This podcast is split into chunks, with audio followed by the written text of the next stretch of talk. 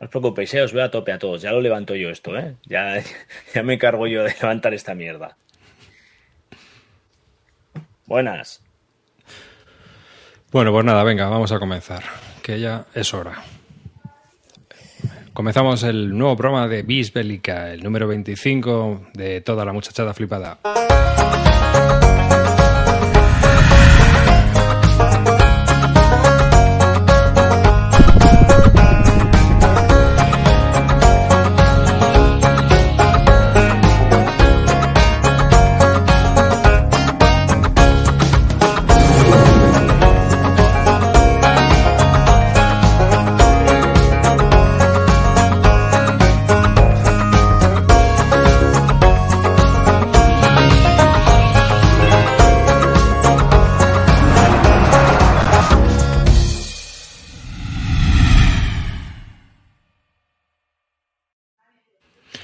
Hola y bienvenidos, un saludo de quien nos habla, David Arribas, a toda la muchachada flipada y a toda la muchachada volada que nos escucha. Así que conmigo tenemos a Río Salido desde Valencia en un hotel eh, con esa resolución de cámara de seguridad. Ok.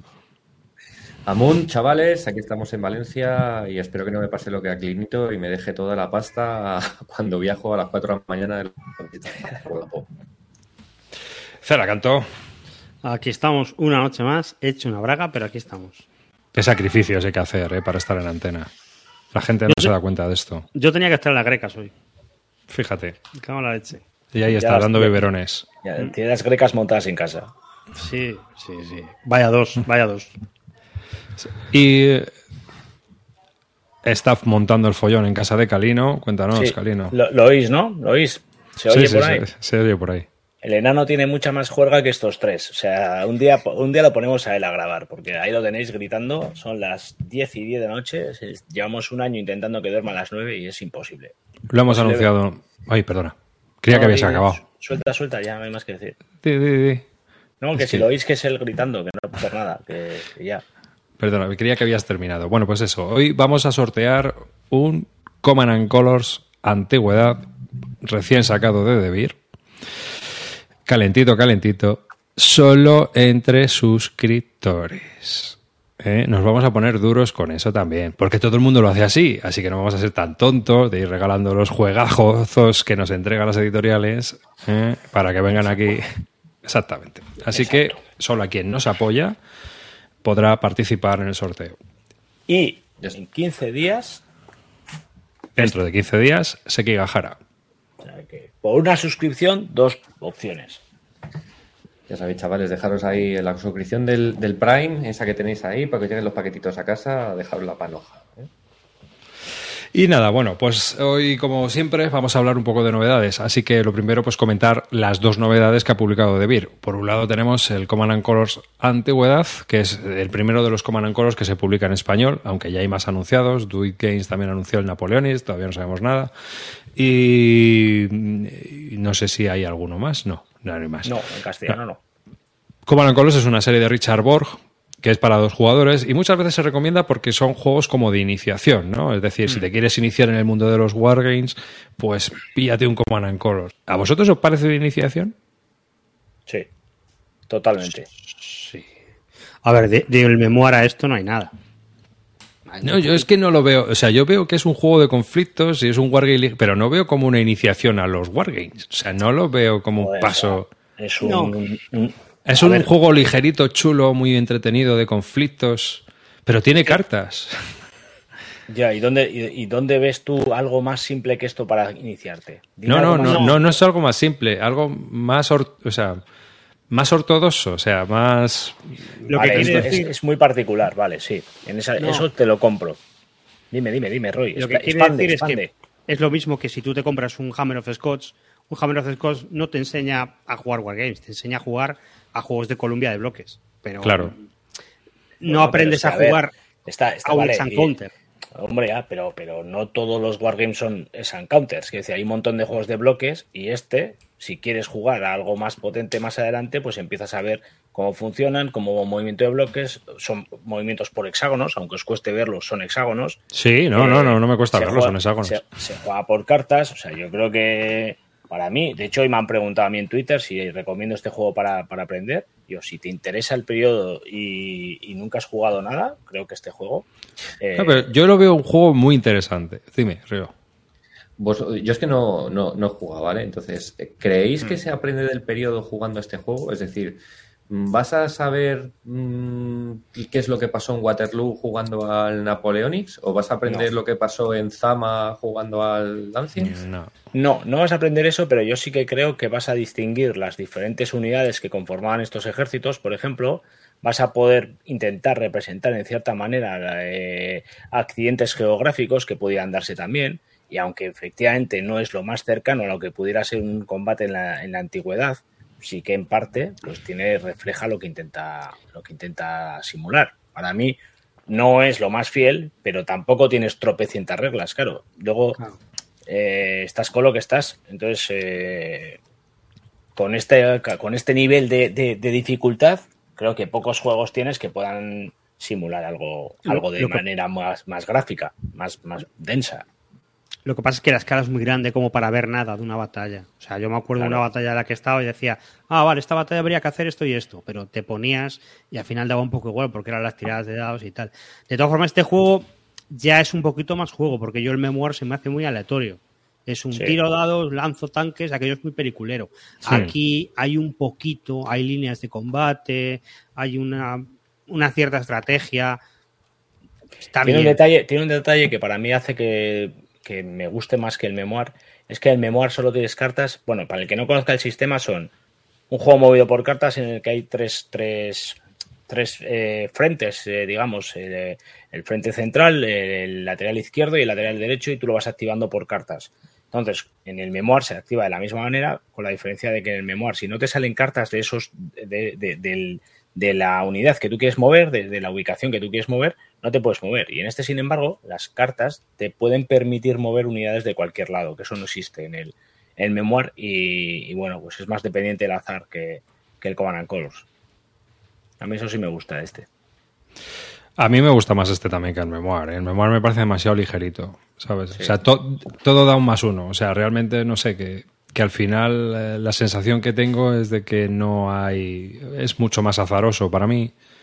Y, este me parece mucho mejor juego. Incluso una temporada que estuve jugando al Napoleonics, luego y, dije, ah, el bueno es el Napoleonics. Pero después de, jugar unas cuantas partidas, para mí el Napoleonics es un poco más de culo duro, ¿sabes? Tiene unas cuantas reglas que lo que hacen es que al final la gente empieza. Hay gente que juega de forma muy rara. No sé si con las cartas esas de generales y eso ya no pero sí que he visto partidas donde la gente como que fuerza el juego, ¿no? Y, al final en este de la antigüedad es como todo mucho más...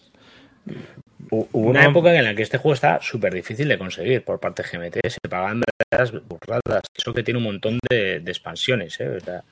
no sé, Las expansiones siguen valiendo algunas, ¿eh? Porque algunas no se han editado y... Ya. ¿Cuenta eh, Río? Otra, otra pregunta desde mi desconocimiento del juego, que lo habéis jugado todos, pero yo no. Eh, ¿Las expansiones se hacen necesarias? ¿Son chulas de tener? O sea que no, hay, sistema, juegos que dices, es que como no me compre la expansión, esto es una puta mierda. O sea, que esto simplemente que añade más batallas y más ejércitos, ¿no? Y ya está. Simplemente le da más profundidad al juego. Exacto. Porque sí, sé, que que... sé que Devir va, va, a publicar la, primera expansión de, de Lanciens. Que la tienen hmm. ya. Hombre, pues son los, son los persas contra los griegos. Entonces es una expansión muy jugosa, porque son todas las batallas de Alejandro Magno. A mí me parece que es muy interesante. Porque una de las ventajas de este juego es que te permite jugar en una tarde dos, las dos, o sea, la misma batalla con los dos bandos. Entonces, primero juegas con un bando, luego juegas con otro y te da una sensación, pues eso, muy chula, ¿no? De primero atacar con uno y atacar con otro, porque hay escenarios que están muy descompensados. Entonces, muchas veces lo que se juega es a coger banderas. Entonces, al final de las dos partidas, el que más banderas tenga, pues es el que más ha ganado. Eh, las partidas de esto, ¿algo más de media hora? Sí, sí. Una orilla, ahorita y poco. Hmm. Hmm. Yo, yo me lo jugué entero. El Command Color Ancients, la caja básica, me la jugué entera a doble vuelta. Jugábamos una tarde y jugábamos la ida y la vuelta. Y es necesario jugar así, porque el juego se hace un poquito azaroso en algunos momentos. Entonces hay veces que tú tienes una, una batalla y sale una buena tirada y te rompe te rompe por completo. Entonces, con mm. dos, con una partida de ida y otra de vuelta, el azar ya no descompensa tanto. Ya es una cosa que bueno, que ya has sabido jugar. Y las expansiones, lo que decíais, es que son más escenarios. La única que merece la pena es la del Epic, cuando las, o sea, que merece la pena. La única que cambia un poco es la del Epic. Hmm. Pero el Epic está en la antigüedad. Sí, sí, sí, sí. Ah, sí. Hmm. Sí, mira, vamos a ver. Venga, espérate que vamos a, poner para que veas un poco la serie. Eh, a ver, el, Epic es una cosa que merece la pena. Lo que pasa es que Debir no lo podría publicar de por sí porque necesitas muchísimas unidades para jugar los escenarios del Epic. Entonces necesitas el juego base más algunas expansiones que tengan unidades y con eso juntar, juntar un ejército grande para hacer las batallas del Epic. Hmm. Son cinco o seis expansiones, si mal no recuerdo. Aquí estamos con el Ancients, ¿veis? Bien, entonces, si nos vamos a expansiones, bueno, está el Solo System, que, que sale ya este año también para, para el Command Colors Ancients. Y luego tenemos la expansión 1, que es eh, Grecia y los reinos del este, es decir, los persas, básicamente. La expansión 2, que son los Roma contra los bárbaros, o sea, Galia principalmente. El pack 3 es la, la guerra civil romana. El pack 4, Roma imperial. El pack 5, Epic Ancients 2. Ah, pues sí, hay un Y el pack 6, el ejército espartano. ¿Mm? Luego sacaron, me parece, una, una, combinación, ¿no? Hicieron una caja en la que metían la, segunda y la tercera expansión, los bárbaros y las, guerras civiles, me parece recordar. Sí, la sacaron hace un par de años. No, en el, en el 2014, ¿eh? Como, como pasa el tiempo. Joder, ya te digo. Ya te digo. Hace un par de años. O sea, sí, pero es que además, bueno, este sistema pues tiene tiene una, ha tenido un montón de reimplementaciones, porque inicialmente nació como el, el Cry. Battlecry. El Battlecry. Battlecry. Entonces, no sé si vendrá aquí para que veamos todas las. Hay un montón de sistemas. Bueno, eh, mira, uno de los que salió también fue el de, la, el de la Primera Guerra Mundial que lo sacó maldito. Me estoy acordando. ¿Sí? Sí, hay uno que se llama La Gran Guerra. salió en castellano. Pero la Gran Guerra también es de bloques de. No, es con miniaturas, ah, como el Memoir. Sí, pero ese es ya más Memoir que, que, esto, ¿no? Hay otro de eh, no, americana con, minis también, me parece. Eh, yo, yo, no sé cómo va, pero yo creo que el de la Gran Guerra sí que es más parecido. No está en Memoir, porque hay reglas de Primera Guerra Mundial para que eso sea asaltos de trincheras y alarmas y bombardeos y historias por el estilo. Hmm. Así que tiene un poquito más de enjundia. A, ver, hay mogollón. Lo que pasa es que hay algunos que han tenido más éxito y otros que han tenido menos éxito y han tenido menos expansiones. Sí, bueno, y también, también tiene los de fantasía, batallas de Poniente y todos estos que también tienen muy buena fama. Además, mucha gente defiende que el mejor es el de batallas de Poniente el de Juego de Tronos, porque mete magia y cosas, o sea, o algo así, no sé. Luego creo que Compass también tiene uno, ¿no? El de los jacobinos. Sí, sí. Mira, Battlecry 1999, que fue el primero de la Guerra Civil Americana, que es muy sencillito, muy, muy sencillito, es para jugar casi con críos, o sea, es, hmm. es, es, incluso más sencillo que el Memoir 44. Memoir 44, que fue el segundo en el 2004, que obviamente eh, allá inició con ese éxito un montón de juegos, ¿no? Como el de el Command Colors Antigüedad, el Battle Lore, después, que fue el de fantasía, en el mundo de Fantasy Flight Games. ¿Eh? Después, eh, que yo sepa.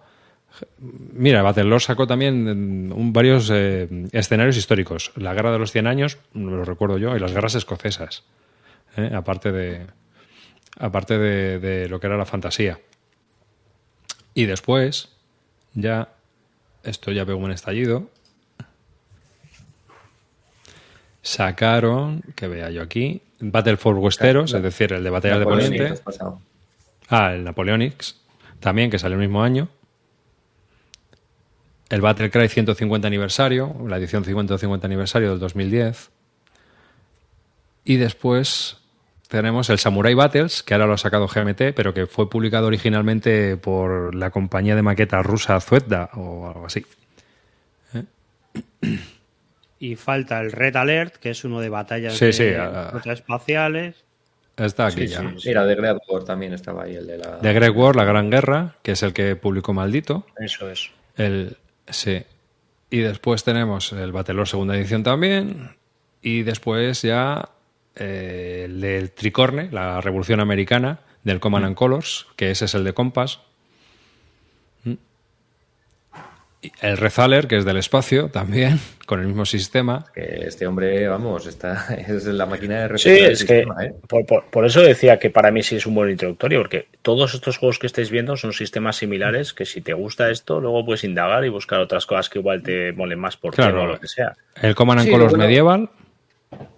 Entiendo que lo bueno es que una vez hecho el esfuerzo de aprender el sistema, te es más fácil jugar otros otros del estilo. Si te encaja el sistema, pues es el, el sistema básico es muy básico. Eso es muy básico. nada. Nada, nada, no tiene nada. Juega, carta, robas carta.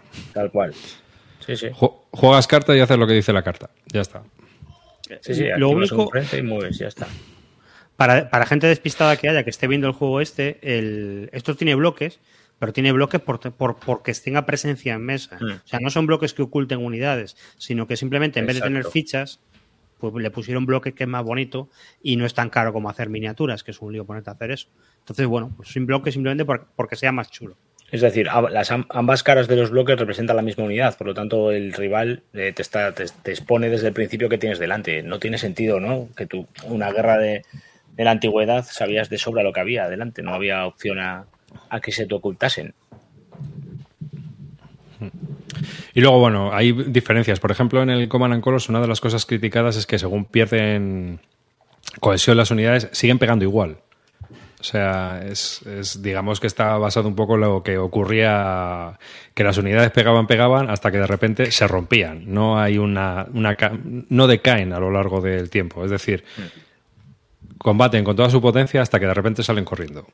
El, el Borg creo que yo oí alguna vez que una, en las convenciones se lleva un, una versión gigante con miniaturas y que ahí lo justifica, porque lo que tiene son como, yo qué sé, una peana con mogollón de miniaturas y tiene tres delante que son las que quita. Entonces, hmm. cuando quita esos tres, tal, entonces lo que te dice es, yo lo hago, esto se hace por convención, pero no es que te vayas, te hayas quedado con un único bloque y sean cinco señores. Lo que estás es quitándole la moral. Es como un indicador de la moral de la unidad. Yo siempre lo vi así, ¿eh? que era un problema, es un tema de cohesión, no es un tema de que estés perdiendo gente, porque obviamente en cuanto pierdas el 20 o el 30% de la, de la gente que hay en una unidad, lo, lo más seguro es que salgan corriendo. Eso lo comentáis esto, pues porque un hexágono está ocupado por cuatro bloques, por así decirlo, que igual pertenecen a lanceros o pertenecen a, las unidades básicas o lo que sea. Y esas cuatro unidades van a seguir teniendo la misma fuerza, sean cuatro, tres, dos o una. En el momento en que la una cae, ya han perdido toda la conexión y toda la fuerza, que es a lo que hace referencia Roy. A mí me parece todo un acierto sacar el juego, porque yo creo que es un juego, de tratáis, mm, es un juego sencillo que puede jugar un montón de gente, puedes jugar con niños, te mm. permite un montón de flexibilidad y de versatilidad. Obviamente no es un wargame duro, no es un BSF, un BCS, no es nada de eso. O sea, es un wargame muy, muy ligerito. A mí me parece un acierto, pero sí que me parece que Debir llega un poco tarde, porque Ahora ya está la Gran Guerra en castellano, hay otras, hay otras versiones, y yo creo que hubo un momento ahí en que el memoir quedó descatalogado y no había forma de conseguirlo, que en ese momento tenían que haber sacado el Ancient, si hubiera, hubiera tenido mucho más éxito. Ahora, Porque habría algo de lo que tirar. Sí, ahora lo veo todo mucho más saturado, pero, pero en su momento se pedía mucho este juego. Yo creo que esto se va a vender como rosquillas. Sí, sí, igual, igual. Yo creo que incluso puede que se venda mejor porque la gente está buscando ya hasta alternativas muchas veces al tema euro y cosas así, cambiar de juego, algo que le ofrezca algo distinto. Que... O sea, para mí es mucho más vendible esto que el Imperio del Sol. Hombre, nada que por favor. Nada que no, ver. No, que solo sea vendible. Digamos que es que lo puedes jugar. Es que tiene. No, pero a ver, no es que, no es que digamos que no se puede injugable, es que la base de posibles jugadores de uno es mucho más amplia que la base de posibles jugadores del otro. No quiere decir que el otro sea injugable. Es decir, hay menos gente comprometida que pueda darle al Imperio del Sol el amor que necesita. Claro, pero si hablamos de, como decía Roy, que igual no es el momento, o que ha habido momentos mejores y tal, yo creo que esto se puede sacar en cualquier momento porque es algo que se va a demandar. Tiene un, es, tiene mucho más mercado que sacar cosas. O sea, Imperios del Sol para mí era una locura cuando salía. Y bueno, se ha vendido todo. Sí, sí, se ha agotado. O sea, flipa. Porque es un juegazo. Que sí, si no te digo que no, pero, pero el tema está en que este juego, pues eh, estaban comentando, preguntando en el chat que con qué edad se podría jugar con niños. A ver, guiándolos, yo creo que con 8 puedes jugar. Sí, sí, sí. Mm, yo lo... Explicándole todas las partes complicadas y echándole una mano. El mío tiene 9 y lo juega conmigo, ¿eh? Hmm. Así que. Pregunta fantástica. ¿Habían vendido las 50 copias del Imperio del Sol? No, han vendido 2.000 y pico, ¿eh? Y todo porque le, dimos, le dimos aquí publicidad. Tal cual. Garriga dijo que la tirada fueron de fue de 2.000. ¿2.500? 2.500 fueron. Sí, 2000, bueno, me suena 2000, pero bueno, 2500, sí. Además, no, preguntan si los dados son pegatinas, esto es importante, ¿eh? preguntan si los dados son pegatinas como la edición de GMT. No, no hay pegatinas en los dados. Son dados ya customizados. Son dados customizados. Qué guay, eso, eso mola mucho. Eso está mejor. Sí, sí, a mí también me ha llamado la atención. Oye, además que sepáis que el Command Color es el único Wargame aprobado por el Instituto Barton. es, es así. Y bueno, pues el otro juego que han sacado no es otro ni más ni menos que para mí, a mí me gusta mucho, que es el Sekigahara. Sí. Que hace poco ha sacado la reimplementación esta del Granada, que a, pesar de todas nuestras dudas, parece ser que está funcionando estupendamente. Espera que te pongo en grande ahí Sekigahara, la unificación de Japón. Que eh, sortearemos una copia entre suscriptores. ¿Eh? Pepino precioso, además. Me encanta la estética de este juego, los cubos estos que no se aprecian ahí en la imagen, pero estos cubos son amarillos fosforitos y me encanta que sean así. Me encanta la estética de este juego. Para mí, de los wargames más bonitos, de bloques. Es un juego de Matt Calkins, que es, es un CEO de una empresa tecnológica, no me acuerdo ahora mismo cómo se llama. Oracle. Y, y el tío que tiene mucha pasta, ¿no? Río. Sí, sí, sí. Y el tío, el tío, bueno, pues en sus ratos libres diseña juegos. Ahora está diseñando uno de cuadrigas. Y entonces tiene juegos que son con mecánicas muy sencillas, pero son muy temáticos. este Sekigahara pues intenta representar la batalla de Sekigahara a lo largo de las siete semanas en las que ocurrió de forma operacional. Los, los Ishida contra el Tokugawa. ¿eh? como decía Tabo cuando jugábamos. Y, bueno, pues es un juego que, que, a mí me parece muy, muy, muy chulo, la verdad. Eh, porque se juegan dos horitas, Mm, para mucha gente no tiene rejugabilidad. Yo llevo un montón de partidas y bueno, siempre es interesante porque las manos de cartas son totalmente distintas cada vez que juegas y por lo tanto te tienes que, organizar. O sea, no es solo por donde vas, que muchas veces es la autovía central de la región, ¿no? Hay un camino central y esa es la autovía de ataque. Pero muchas veces es qué llevas, qué cartas tienes y cómo las intentas jugar, ¿no? Y luego tiene unas mecánicas como la traición o, y los combates que a mí me parece que te generan una tensión muy, muy interesante. Muy interesante para jugar en un par de horas. La verdad es que como sistema, si se implanta y está funcionando en otros juegos, va a ser muy, muy chulo porque, oye, lo único del Granada es que dura más, por ejemplo, ¿no, Río? Eh, yo es que no he jugado a el Sekigahara, solo he jugado unos cuantos turnos. No, no pero que el Granada dura, dura tres o cuatro horas o más. Sí, sí, el Granada, lo que pasa que, bueno, como al principio cuando jugas te cuesta más, pero sí, yo lo vi, lo vi que era más largo. Hmm. Eh, este, por ejemplo, ¿no lo recomendaríais para gente de Nobel? Yo, yo también, yo sí, lo, yo sí lo sí, recomiendo. Sí, sí, sí. Pero este tampoco es un este, al uso. No, tampoco es un Guardian en uso, pero de este creo que sí que es un peldaño mayor que el Command Colors. Hombre, es bastante más exigente en cuanto a. pues no solo a estrategia y a pensar, es más ajedrez. ¿No? Sí. solo como dato, es que lo he buscado porque la fortuna de Matt Calkins está valorado en 4,1 billones de dólares. Sabemos que, pero es porque es editor, o sea, se ha forrado haciendo el Sekigahara y el, el, Tingus. Sí. Eso es. Que por cierto, el, Charriotir, que es el siguiente, no lo está diseñando, sino que está ya en impresión. Hmm. Ya es, inminente. Le debe, hacer falta mm, dinero, de, por eso sacado el Charriotir también, sí, para pagar la hipoteca. Sí, este, bueno, pues es un juego muy, muy de ajedrez, o sea, uno contra otro y a ver si, si lo consigues. Hay gente que piensa que, uno de los bandos está descompensado, pero la verdad es que con más partidas eh, y aprendiendo a jugar bien con cada uno de los bandos, la cosa está bastante igualada. ¿eh? O sea, no hay. eh, no hay eh, eh, subastas de puntos de victoria en los torneos. O sea que me parece, ¿no? Creo que no se subasta esta, este, en este juego. No sé cómo yo sepa. torneo, no sé. Pero vamos, yo no he oído nunca nada. ¿no? Lo mismo hay alguien que en el chat no lo comenta, que sí, que se, se subasta un punto dos, pero, pero en general yo creo que, es un juego que no, que no.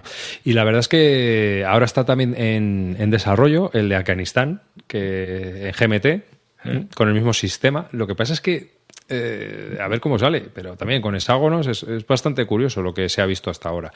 Pero en general, ah, yo también me alegro mucho de que este juego esté en español, porque creo que da muchas más opciones a que la gente puede, pueda probar juegos ligeros, wargames ligeros, que son jugables y que puedes desplegar a mesa y que incluso puede que gente que no, no le gusten Leos Euros porque son más puzzles, este tipo de juegos con un, un enfrentamiento de un jugador contra otro, pues sí que calen, ¿no? Y además de que el tema está muy bien, el juego está súper bien implementado. A mí me parece que, vamos, a mí me parece un pepino.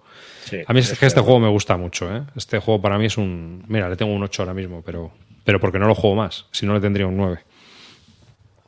A mí lo que, me pasa con este juego es que yo la primera vez que lo juegas al sistema te vuela un poco la cabeza, o sea, mm. porque es totalmente distinto a lo que estás acostumbrado. Entonces, cuando juegas dices, ¿what? ¿Qué, coño pasa aquí? ¿no? Es, una cosa totalmente distinta, entonces te tiene que hacer clic. Y la primera partida es muy rara, muy rara.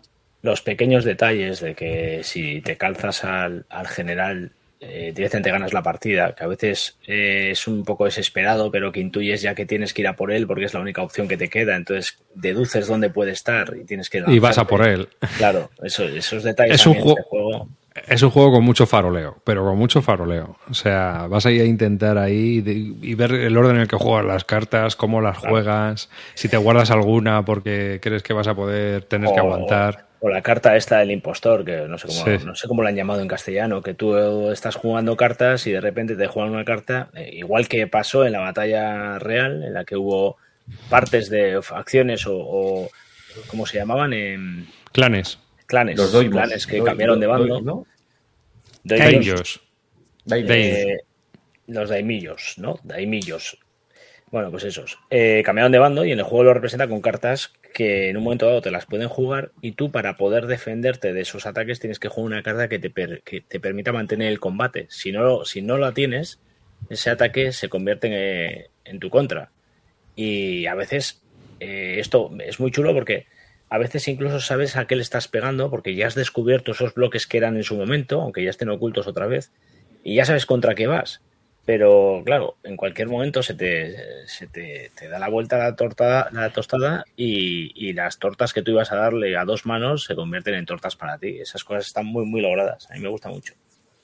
Y, luego los refuerzos que vienen de la bolsa. Se mete todo en una bolsa y va sacando ahí a ver, a ver qué sale.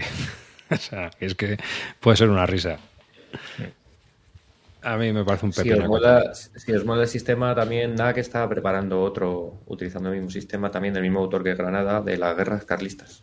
De las guerras carlistas, ¿verdad? El, el Carlista Jara. Carlista Jara. Sí, sí, lo mismo han comentado algo de él en, su directo.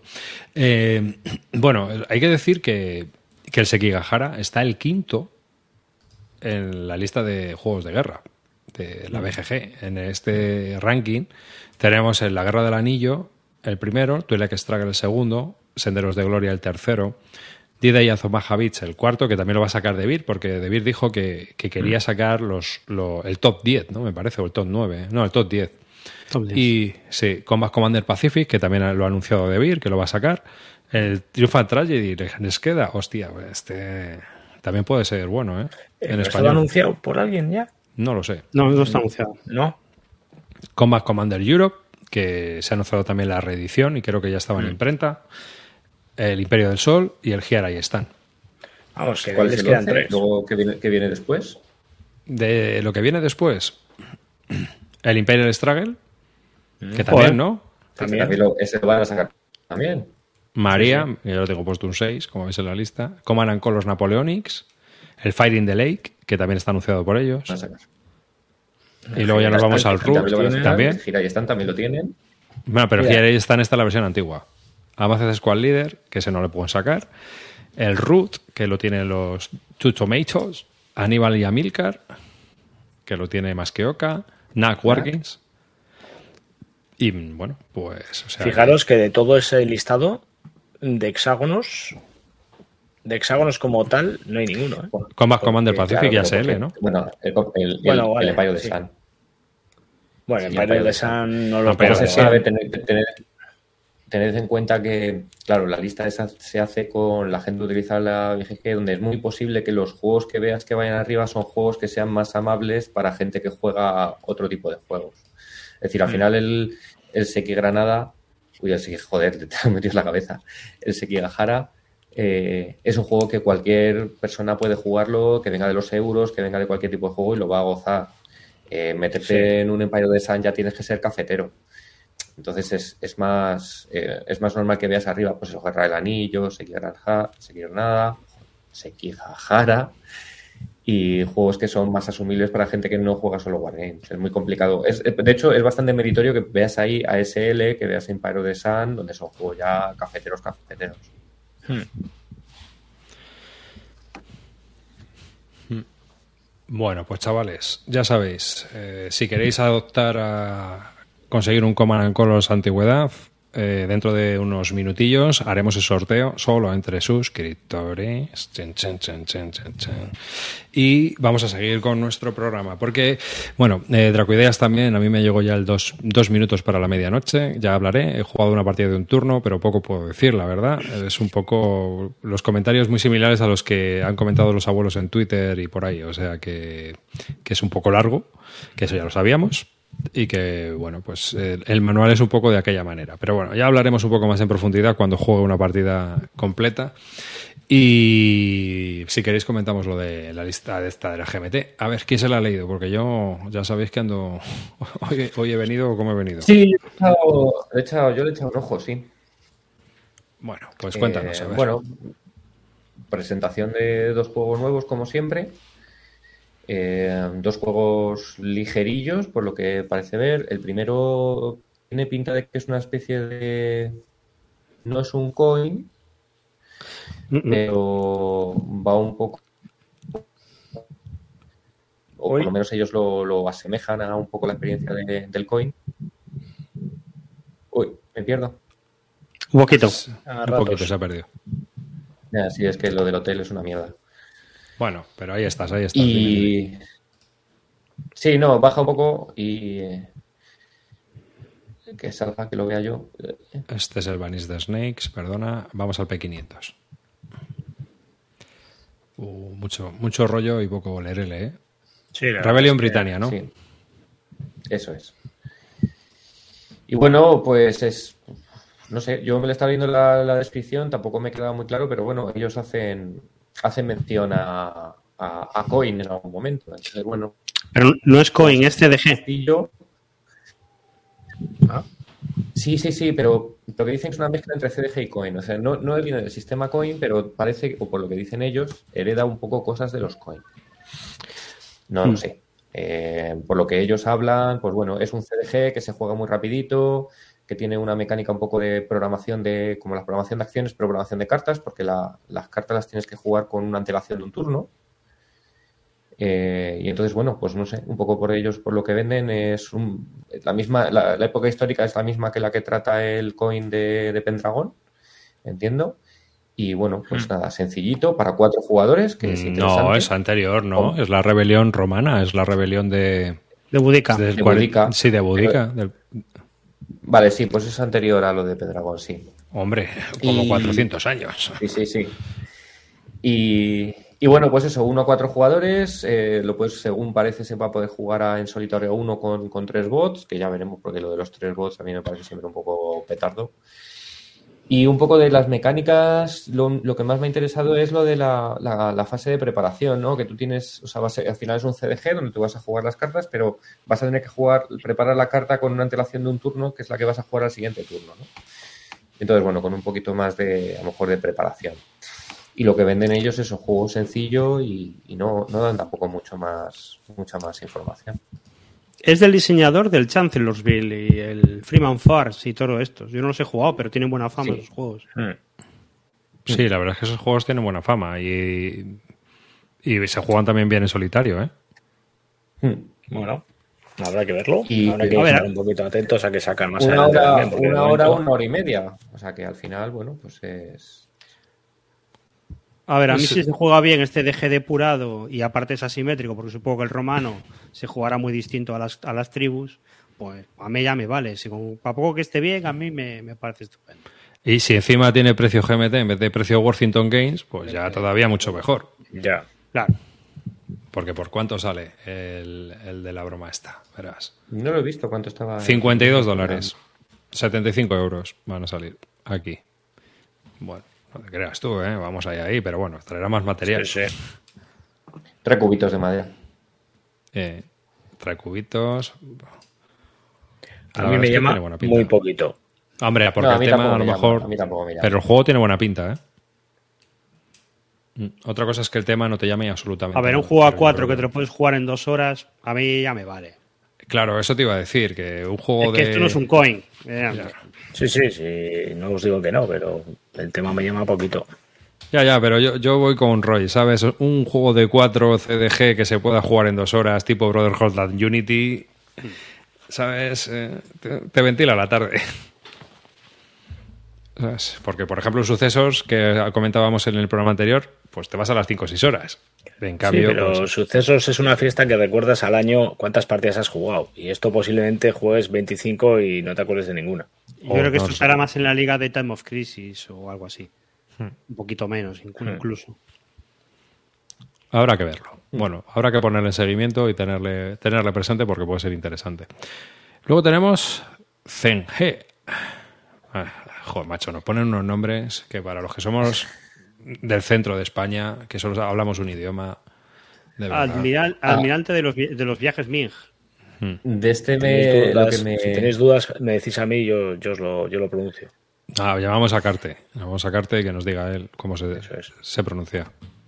De este lo que me llama la atención es que de, de David Thompson. O sea, que está no, sí, pero, pero está, con el, está el señor Está el señor Engelstein eso, ya me da más miedo, ¿eh? Y nada, joder, la verdad es que de lo que he leído, no sé, eh, que si, miras el mapa, que tienen una foto del mapa, me ha parecido tan sencillo. Lo primero que me ha venido a la mente es un. Es un. que, lo ves ahí, que, que no sé exactamente cuánta de. Parece ser que por lo que es es un admirante y tienes que ir haciendo varios viajes y cada uno de los viajes tienes que ir preparando y, y luego lo, vas a ver qué tal te sale el viaje y tal. Es en solitario, ¿eh? ¿eh? Entonces, no sé, no sé. Eh, hace, hace poco hubo un, Eurogame que salió pequeñito, un jueguito de cartas que era de esto, el tema también, era la expedición Smith o algo así. Ah, sí, sí, sí, sí. pues esto es el mismo tema, solo que es un juego en solitario y hombre, supongo que tendrá un poquito más de chicha, tendrás que vigilar las flotas, gestionarla con una mano y ir viendo cómo si consigues hacer todos los viajes que hizo CNG.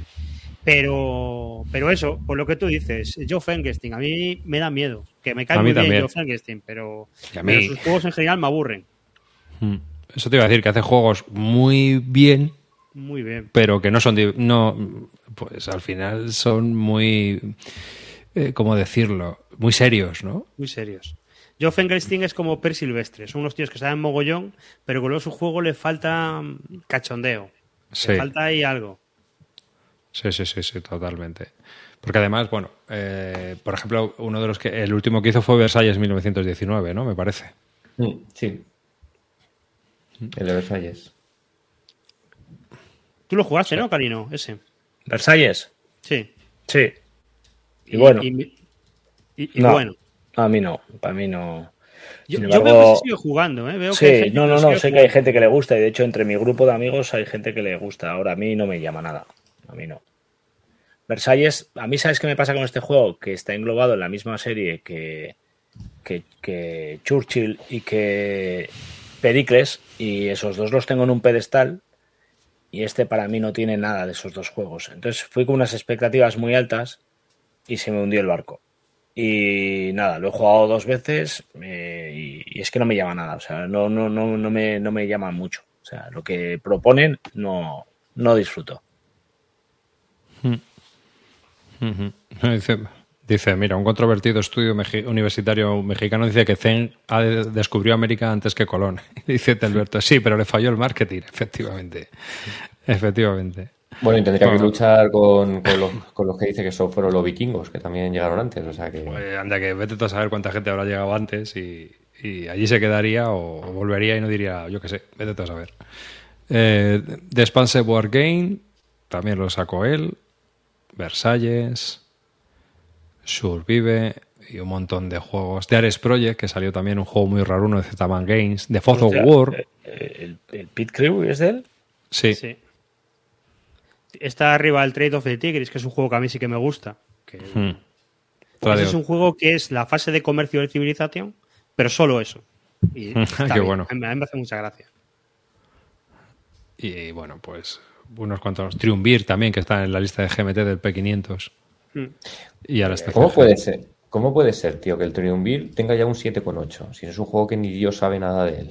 Es que Pero, hombre, hay que ver que, no te es, eh, habrá gente que le habrá eh, votado. Pues a ver cuántas votaciones tiene. Cinco ratings. Pues, si tú te vas aquí a los comentarios, pues a lo mejor no, pues no, no, nadie que la. pero a lo mejor a, gente que ha probado el proto, yo qué sé, tío. Mm. ¿Eh? One to Boy, mira, uno que ni lo ha probado, otro que le ha puesto un 8, otro que le ha puesto un 7 preordenado y otros 7 que los tienen en, en preorden. O sea que por eso que la gente le pone la, nota por lo que sea. A, lo mejor para hacer un seguimiento o vete a saber. ¿Es tan peregrino lo de las notas de la BGG? Totalmente. Así que... Y luego, por último, eh, han anunciado la cuarta edición de las Ardenas 44.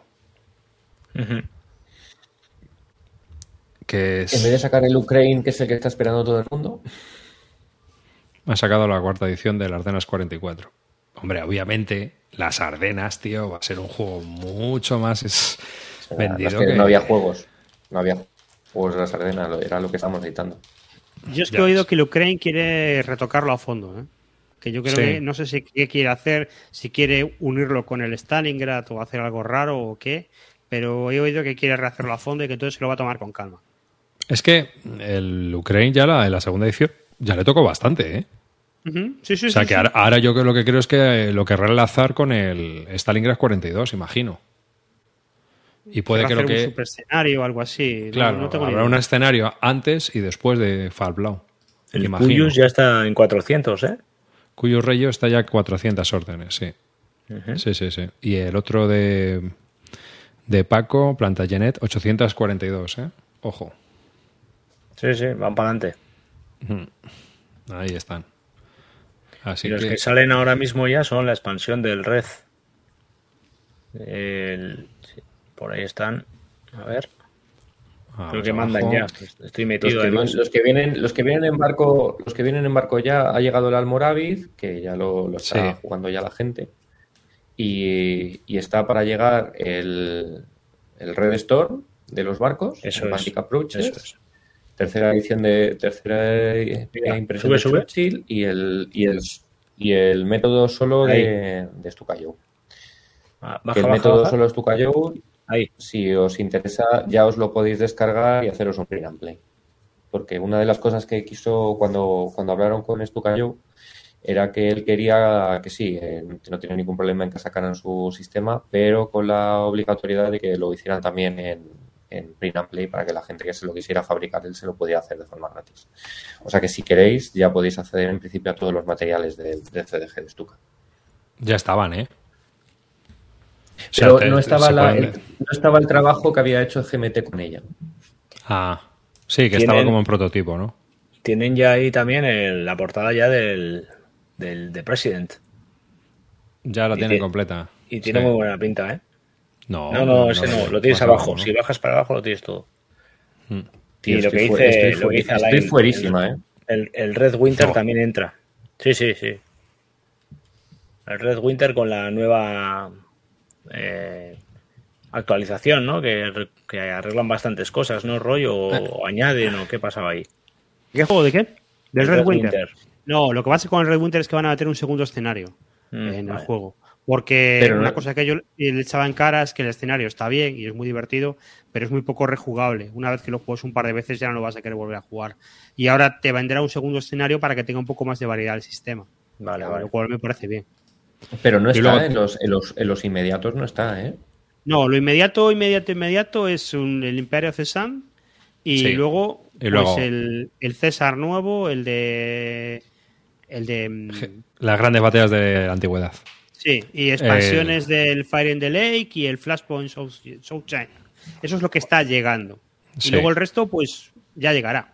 Pero el pues el, el, el Red Storm también está ya, ¿no? No, no, sí, no, no, no, no, el, Red, Storm, el Red Storm sí, pero el Red Winter no.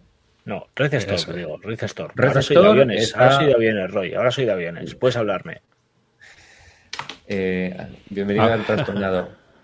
Sí, el Red Storm ya, ya está. No sé, no, la verdad es que no he leído ninguna, ninguna crítica, no sé qué está diciendo la gente. Vamos, al final, como es un juego que nadie va a jugar, de los que se lo compran, como yo, yo va a ir directo a la balda. Eh, luego hablo de aviones. Ajá. Y luego ya.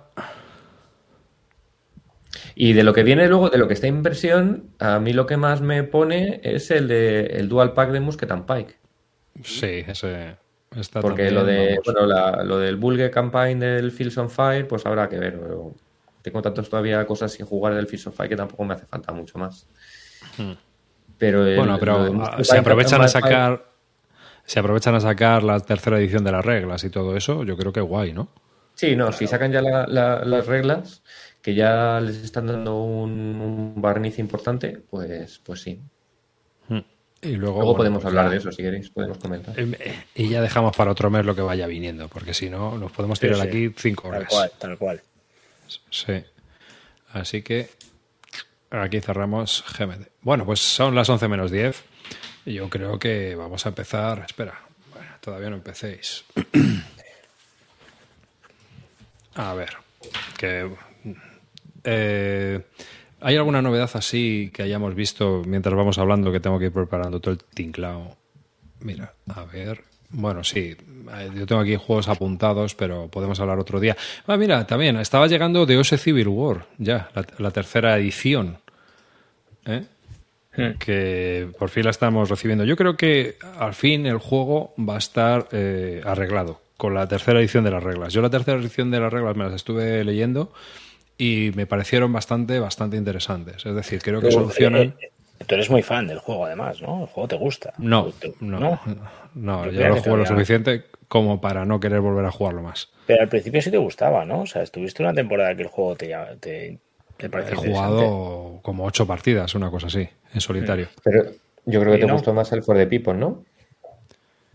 Sí, sí, sí, sí. Sí. ¿Por qué? ¿Qué diferencias le ves? Porque primero puedes hacer lo que te salga el guano, ¿sabes? Eh, tengo la impresión. Hmm. Claro, tengo la impresión de que el juego está más guiado aquí. Los líderes puedes hacer un poco lo que tú quieras, eh, no te ves obligado, o sea, puedes hacer chanchullos. Y espero que la tercera edición hayan arreglado los problemas que yo le vi al juego. Porque al final es un juego que dura 20 horas, 20 horas, o sea que son cuatro o cinco sesiones el juego completo, aunque puedes hacer escenarios de un año, pero realmente, claro, la gran enchilada es intentar hacer el juego. También es cierto que con, el reglamento anterior era difícil que el juego pasara del 62-63, ¿eh? Pero, pero bueno, que si el confederado lograba meterte una buena hostia, el juego se podía alargar. Pero si no lo conseguía en el 62-63, iba a ser ya la decadencia poco a poco. Porque el juego tiene un sistema en el cual eh, exige que el unionista vaya teniendo unos puntos de victoria cada turno. Entonces, cuando va acabando el turno, tú, por ejemplo, yo que sé, mayo de 1863, tienes que tener 16 puntos de victoria. Y si no, palmas. Entonces, eh, obliga al unionista a, a, ser muy agresivo.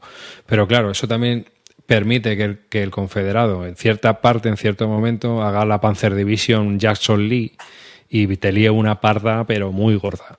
porque claro, va a hacer algo muy gamey el confederado para intentar desbloquearte el juego.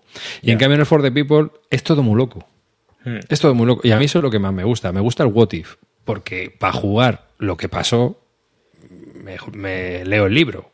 ¿Sabes? O sea, eh, hay gente que le gusta, disfruta que las cosas vayan ocurriendo como pasaron, que sea historicista, pero a mí me gustan los juegos, en, mi caso. Entonces, prefiero que un, que un, juego, sobre todo en, estratégico, es decir, igual que prefiero que en un eto uno pueda desembarcar en Normandía o en Marsella, donde le parezca, pues también quiero que en un juego de la Guerra Civil Americana pues puedas desembarcar en un sitio, intentar subir, bajar por el otro lado.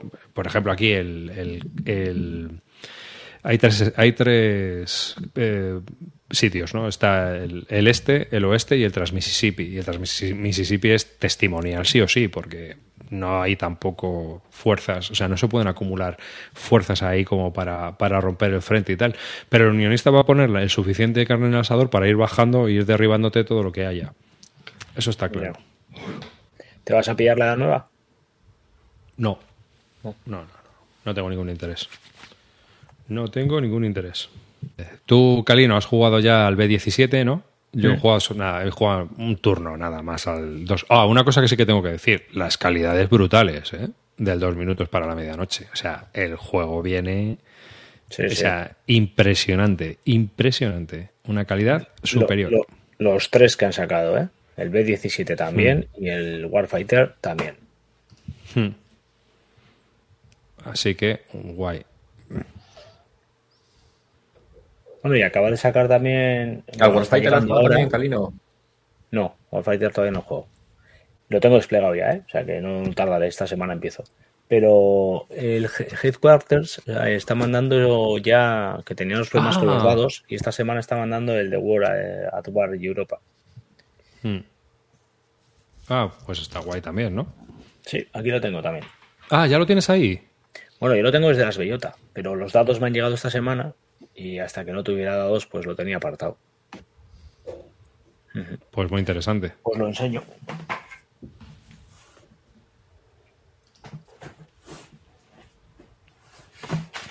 Mirad. Este es. Eh, aquí. Madre mía, bueno, en buen cajote, ¿eh? Sí, sí, es un recio, recio, no es nada. Sí, y estos son los dados de la discordia, que que me han llegado ahora por correo, porque el juego lo cogí ya en las bellotas, lo podías coger allí. El juego de Gonzalo Santa Cruz, editado por Headquarters en castellano. Pero, pero espera, espera, esos dados son normales, ¿no? Son normales, lo que pasa es que tú asignas un color, eh, tienen, no sé si se aprecia, un azul más oscuro, un azul más claro, un gris, un negro, y, y son necesarios colores en los dados por cómo se juega el juego. No, no me preguntes mucho porque no he leído más todavía, no sé más, pero sé que... Pero sí, podías haberte pillado unos dados de colores. Claro, pero, pero ¿a qué voy a coger nada? Si, si ya sabes, tengo cosas para jugar a punta pala y cuando llegase ya, ya lo jugaré. ahora ya la, historia es pues que, la historia es que yo creo que los dados les llegaron, les llegaron todos blancos. exacto. Entonces, como necesitabas colores para jugar, pues no, en principio dijeron, bueno, pues nada, pues lo volvemos a pedir y cuando tengamos los dados, pues ya se lo mandaremos a la gente que quiera esperar o quien quiera recoger el juego que lo tenga y que lo juegue con sus propios dados. ¿Cuántos van eh, que no veo? 49. Vamos a dejar un par de minutillos más, ¿vale? Y le damos a eso, recordar. Eh, solo para suscriptores, 50 tenemos ya, 50 suscriptores participando, que es más de casi la mitad ¿eh? de los suscriptores. Ahí estamos. Mm. Ya sabéis, recordar que cuando lleguemos a 300 suscriptores echamos a netes del canal de Telegram, o sea que todos son ventaja, pobrecillo. Azucó con 200. Zucó se acaba de, suscribir. Cosas de amarillo. Eh, bueno, que ese juego exactamente es de qué va el of War este, porque mira que lo he visto, pero a mí se me ha olvidado. Es un, es un, es un neto eh, eh, estratégico y yo, por lo que sé, bebe un poco del Third Reich. Eh, tiene cosas del Third Reich y tal. Lo que pasa que luego mete también temas de política, producción. Y la única historia está en, que en vez de llevar fichas, lleva cubitos para representar los ejércitos y tal. Pero bueno, al final es un neto. Es todo lo que es el, teatro de Europa con temas de, pues, de política, de producción y, tal. Sí. Yo... Mm. Pues vamos a hacer el, eh, sorteo. ¿Os parece? ¿Le damos? Adelante. Venga, ya sabéis que este sorteo es peculiar. El que parece que va a ganarlo es el que no lo va a ganar. ¿eh? Siempre nos vacila un poquillo. Así que le damos. Atención. Pimba, pumba, bam, bam, bam, bam, bam. Atención. Uy, uy, uy, uy, uy. Fernando GG91. Pues nada. No le había tocado nada todavía. O sea que... Pues mira, un nuevo suscriptor que se ha llevado un juegazo. ¡Hala! Toma ya. Así que, Bueno, vamos a abrir eh, ya el chat para todo el mundo. Mándanos de alguna de las formas de contacto, nos mandas tus datos. Ya sabes, puedes escribirnos a bisludica.gmail.com, entrarnos por Telegram o lo que tú quieras y, ya está. ¿eh? Bueno, aquí no hay tranca de esta de como la que tienen los Legacy porque lo hace aquí todo el programa que utilizamos para... para Esto para tu casa, chaval. A disfrutarlo. Eso, eso. A la balda y luego a la ¿eh? Buena Con las ¿eh? pegatinas puestas por Calino, ¿eh? Mira, aquí está Fernando. Pues nada, enhorabuena, Fernando. Te has llevado un juegazo. Ya sabes, contacta con nosotros para enviarnos eh, tu nombre, dirección, teléfono, email. Todo, ¿eh? O sea, nada de solo la dirección. También el, número de teléfono para la agencia de transportes y el correo electrónico. Y fijaros si se porta que no lo mando yo, que os lo mandan directamente desde Debir. O sea, más fácil no nos lo pueden poner. Pues nada, chavales, que seguimos con nuestro programa. Ha sido guay eh, tener un Command Color para, para sortear. Mola. Ostras, mira, perdona, ¿eh? comenta Gonzalo Santa Cruz que no están enviando todavía el, el World Europa. Creía que sí. Como me han llegado los datos. ¿Están, ¿Están mandando los datos o...? Esperamos que salga de la imprenta mañana para la distribuidora. Ah, muy bien. Vale, pues nada, gracias, Gonzalo. Estupendo. Estupendo. Bueno, pues venga, Calino, tú que has estado probando el B17 líder, que has estado jugando pues varias partidas. Sí, he jugado tres partidas, alguna campaña un poco más larga. Eh, bueno, la premisa que, comentábamos el otro día tras la lectura de reglas y lo que comentabas tú un poco de, lo que es la serie Eagles esta, pues eh, se cumple. Es un juego accesible, sencillito, con aviones, representando todo el frente europeo eh, desde la parte americana, intentando bombardear diferentes objetivos. Todo eso lo representa muy bien, con un juego que puedes desplegar y empezar a jugar prácticamente, porque es seguir un poco el hilo de cómo se va jugando y vas aprendiendo muy fácil con la primera eh, misión introductoria.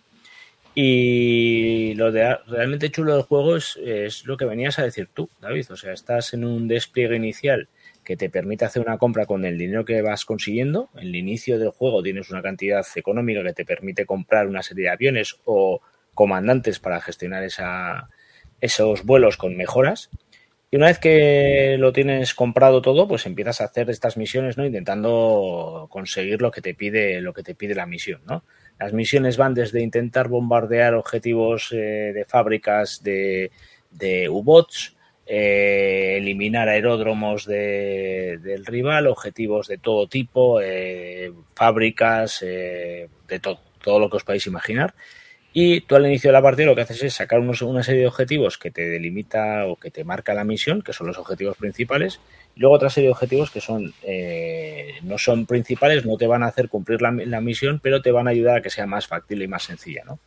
Y, con esto tú lo que haces es esas unidades en las que tú has hecho esta inversión, las sacas a volar, les dices por dónde tienen que ir, qué ruta van a llevar y a partir de ahí vas a ver, el juego más o menos es una vez que tú has conseguido hacer esto, las sensaciones que le has dado al play y a ver cómo sale lo que tú has organizado, ¿no? Salen todos los, tus aviones, dentro de esta formación vas a decidir cómo van volando, quién va marcando el liderazgo de, del grupo, quién va en las partes traseras, si vas a llevar algún tipo de caza que te ayude cuando te vengan a atacar a ti, y todas estas decisiones las tomas antes de que el avión empiece a volar.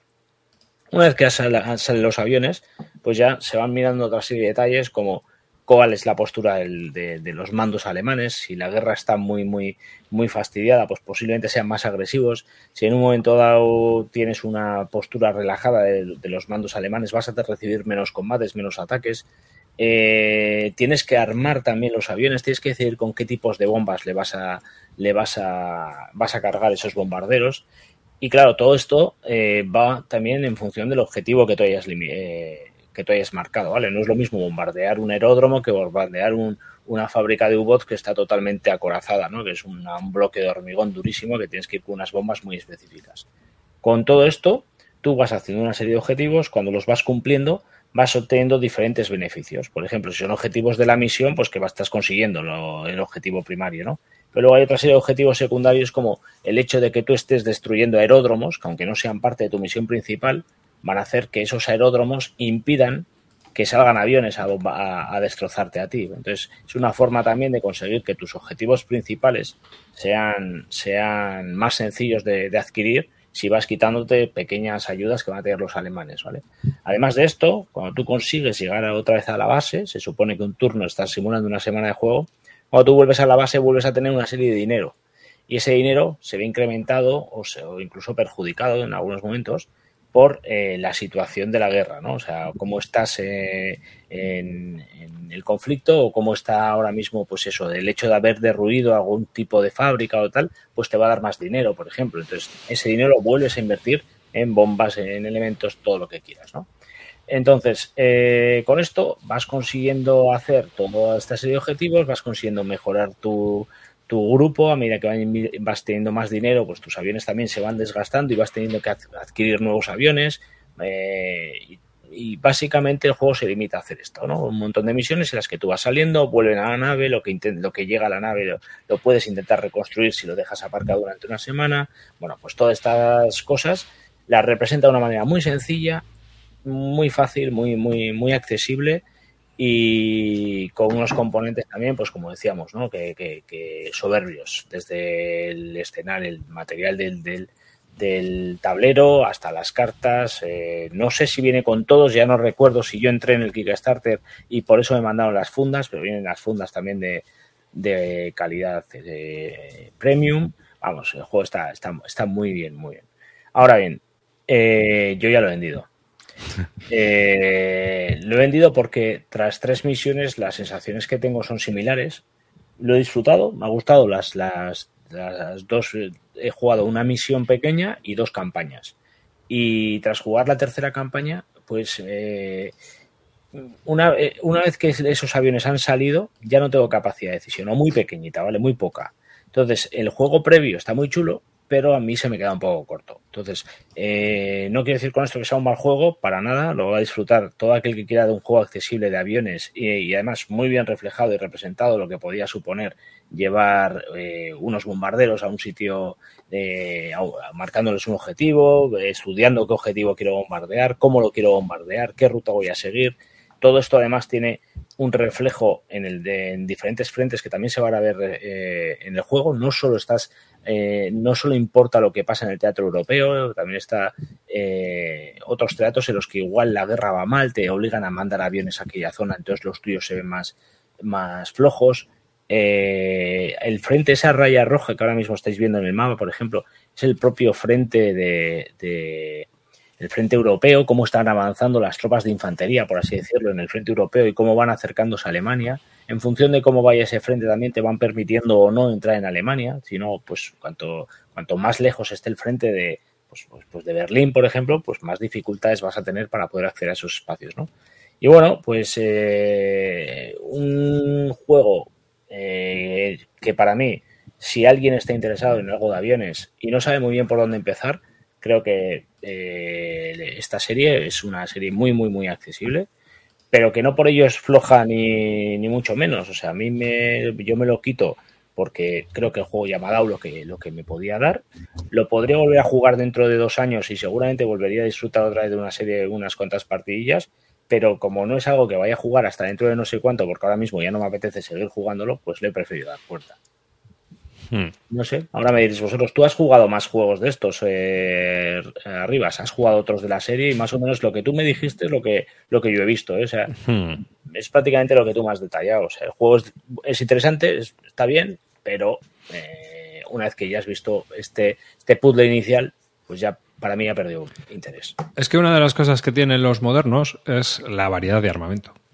Entonces, claro, esa variedad de armamento te da también una variedad de misiones alucinante. Entonces, cuando tú te enfrentas a una misión, pues tienes que elegir entre un montón de capacidades, si vas con bomba guiada, si vas con misiles, si prefieres llevar solo bombas de caída porque tienes que ahorrar misiles. Claro, tú no tienes de todo, para todo.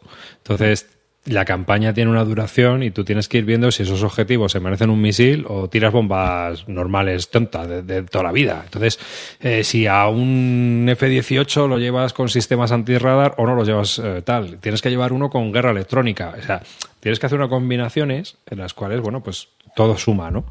Y, claro, a mí la, pega que tiene cuando te vas más hacia atrás es que, claro, todo eso es mucho más reducido, mucho más simple. Aquí lo bueno es que llevas a toda la Fuerza Aérea, entonces tienes ahí un montón de cazas, tienes un montón de...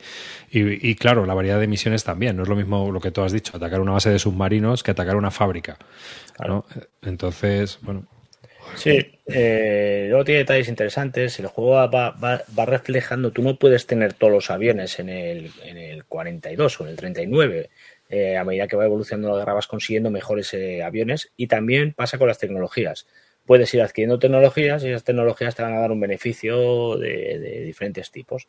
Y lo mismo, tú las, la inversión en la tecnología de cualquier tipo se tiene que dar cuando la tecnología fue inventada. No puedes comprártela antes y, igual te es muy interesante comprarla, pero claro, tienes que invertir en bombas Disney, que son las que necesitas para poder bombardear el, el jodido bot. Y, bueno, pues todo esto añadido a los eventos que van saliendo cuando tú sales de la, de la, del hangar, eh, es cuando robas los eventos que pueden pasar y otra vez vuelves a robar eventos cuando vuelves hacia tu, hacia tu base.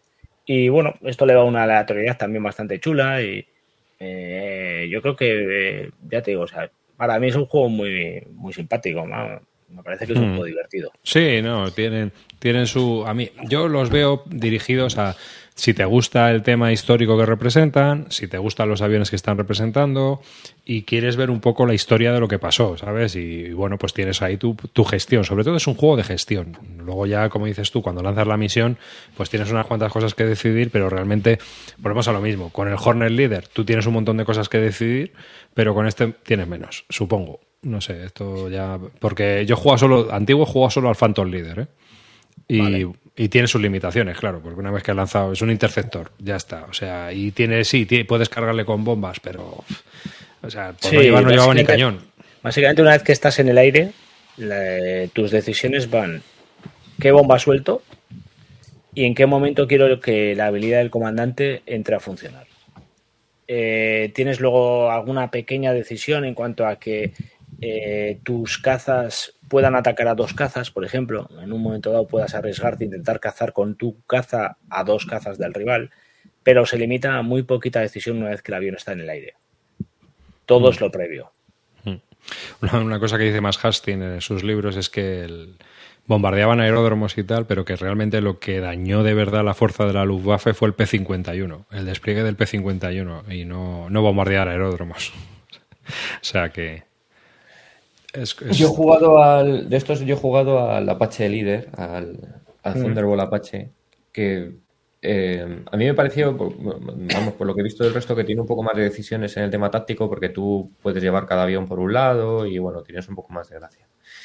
A mí, por ejemplo, no, no, me gustaba por el hecho de lo que has comentado, o sea, que al final la mayor parte de la, de la capa de decisión está en la preparación y a mí eso a mí mm. al final no me gustaba. Pero conozco mucha gente que disfruta mucho esa parte. Claro, sí, sí, sí. sí, Entonces, eh, no, yo no creo que puedas decir que es ni una ventaja, o sea, ni una ventaja ni un inconveniente. Simplemente no, depende de lo que te guste. Si a ti te gusta cogerte tu hojita y decir, venga, voy a llevar este piloto, que es mejor para este, le voy a dar, por ejemplo, en el Apache Leader, puedes comprar A10, puedes comprar eh, Apache, puedes comprar eh, eh UH1, puedes comprar un montón de tipos de distintos de aviones, cada uno, luego las bombas, los pilotos, tienes pilotos mejores, peores, los hieren. Entonces, si te mola toda esa parte de preparación, al final es como jugar un deck building o sea, si te gusta hacerte tu mazo, tal, no sé qué, pues es un juego que puedes disfrutar.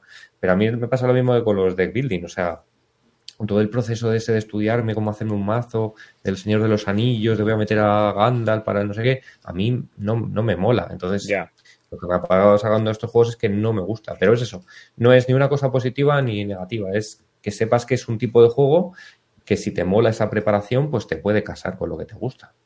Y, dentro de eso, la inversión que te supone el juego para llegar a descubrir si te gusta o no, no es muy grande. Es decir, que, no tienes un esfuerzo previo de, narices para poder valorar. Puedes jugar el juego tres partidillas, como he hecho yo, tres partidas que no son tres partidas de cinco minutos, ¿eh? que las campañas son eh, varios días dándole y tal. Pero, pero se puede, es un juego que dentro de un año lo sacas y lo vuelves a jugar prácticamente sin problemas. Mm. Sí, al final, al final son juegos que te tiene que gustar mucho el tema, como dice Telberto. te tiene que flipar el tema, todos estos juegos solitarios. Y es verdad, ¿eh? Sí, sí, sí. Entonces, Calino, el problema de este juego es que en el aire luego no hay muchas decisiones y después de esto te vas a poner con el Red Storm. ¿A poder voy? Ay, ay. Ahí hay muchas decisiones en el aire. Sobre todo leer, sobre todo leer las reglas. No, pero me lo imagino. Ah, claro, sí, venga, vale. Reseña con cero partidas. Joder. Las mejores. Los mismos que me decía. Eh, en serio, tío, sois el Grinch de la Navidad. Eh, esperad. Pero luego, ¿cuántas veces vienes al programa y decíais, tío, llevabais razón? Eh, para nada. Vosotros me quisisteis sacar del mundo SL. No, ahora... te, dijimos que prepárate, que va a ser la inversión de tu vida. No, no. Aquí nadie ha dicho que la serie fuera, sea un mal juego, ¿eh? Nadie. bueno, tampoco habéis dicho que el Red Store sea mal juego. No, es que no sé si llegara a juego. Sí, seréis cabrones. Bueno, dejadme, dadme tiempo. Empiezo este mes. A finales de mes empiezo ya con él. Oye, Galino, además yo he conseguido, he conseguido ahora el juego que iba buscando desde hace muchísimo tiempo de esa serie, que es el primero, que es el Downtown, en Hanoi. Lo llevaba mm. buscando hace un montón y eh, gracias a, Enrique del, de la muchacha flipada me lo, ha, me lo ha vendido. No solo ese, sino que también buscaba otro juego de aviones de hace un montón, que era el, el Barney, Blue, Y, también me lo ha vendido. O sea que he hecho ese es más juego. En, en juegos de aviones. Ese es más juego el problema de Barney Blue, bueno, por, lo que dice la gente que lo ha jugado, ¿no? Es que el, alemán sí que se tiene que hacer una planificación bastante potente. A la y luego se puede ir a casa. Y luego ya, bueno, pues venga, ya me contarás mañana cómo ha quedado toda mi planificación, pero bueno. Que eran dos, juegos que llevaba mucho tiempo buscando y que estaban muy complicados de encontrar y, oye, pues oye, un, Enrique... Para la, balda de aviones. Para la balda de aviones, efectivamente. ahí está. Bueno, sin problema, pues, ¿eh? Bueno, si queréis os cuento yo un juego que he probado. Dale. Venga, va. Este es Tannenberg, el juego introductorio de la serie. Pues ya estamos. Se ve, precioso, ¿eh? sí, sí, sí, sí, te va a encantar. De la serie, ¿cómo se llama esta serie? Que no me acuerdo. de Belkrieg. Eso, es que estaba esperando que lo dijeras tú, que sabes alemán. De Belkrieg de, de Es un juego operacional de la Primera Guerra Mundial. ¿eh? Y este juego en particular es el escenario introductorio. Decision Games, que es la que distribuye este juego, eh, sacó una copia en el 2015 en la cual es, sacó una copia en Ziploc de uno de los escenarios. Tiene menos fichas, menos reglas, es introductorio. Solo tiene 18 páginas de reglas, el, reglamento completo creo que son 24. Y estamos hablando pues, de la batalla de Tannenberg, ¿eh? donde los rusos intentan invadir a, los alemanes. Entonces los alemanes pues, se tienen que defender, obviamente. Y es eh, va desde el escenario que viene en el juego completo de, de, la parte del este. O sea, porque este juego es una serie que ahora mismo son cinco cajas. ¿Vale? Frente del oeste, frente del este, frente italiano, frente turco y la gran campaña, que es una caja que sirve para unirlo a todo, hacerte un monster operacional gigantesco y fliparte.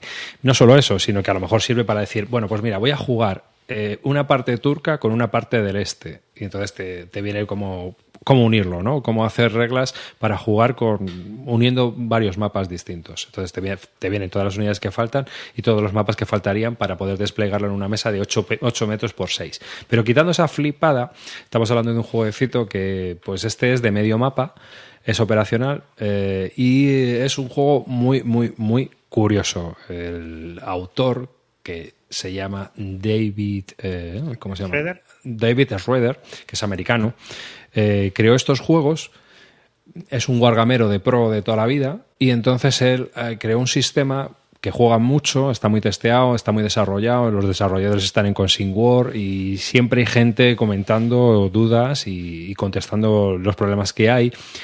Y sigue, sigue, es un juego que sigue evolucionando, curiosamente, ¿no? Porque claro, como que van buscando cómo mejorarlo. De, de tiene varias cosas curiosas. La primera es el, mapa, los gráficos del mapa. Si os dais cuenta, eh, son unos gráficos muy peculiares, porque estamos hablando de que los hexágonos están divididos como en seis partes y cada una de esas partes lleva un trozo de terreno. Entonces, tú cuando vas a pasar eh, por, un por un hexágono, lo que miras es el, terreno que hay en ese lado. El centro no te, no te, importa, te da igual.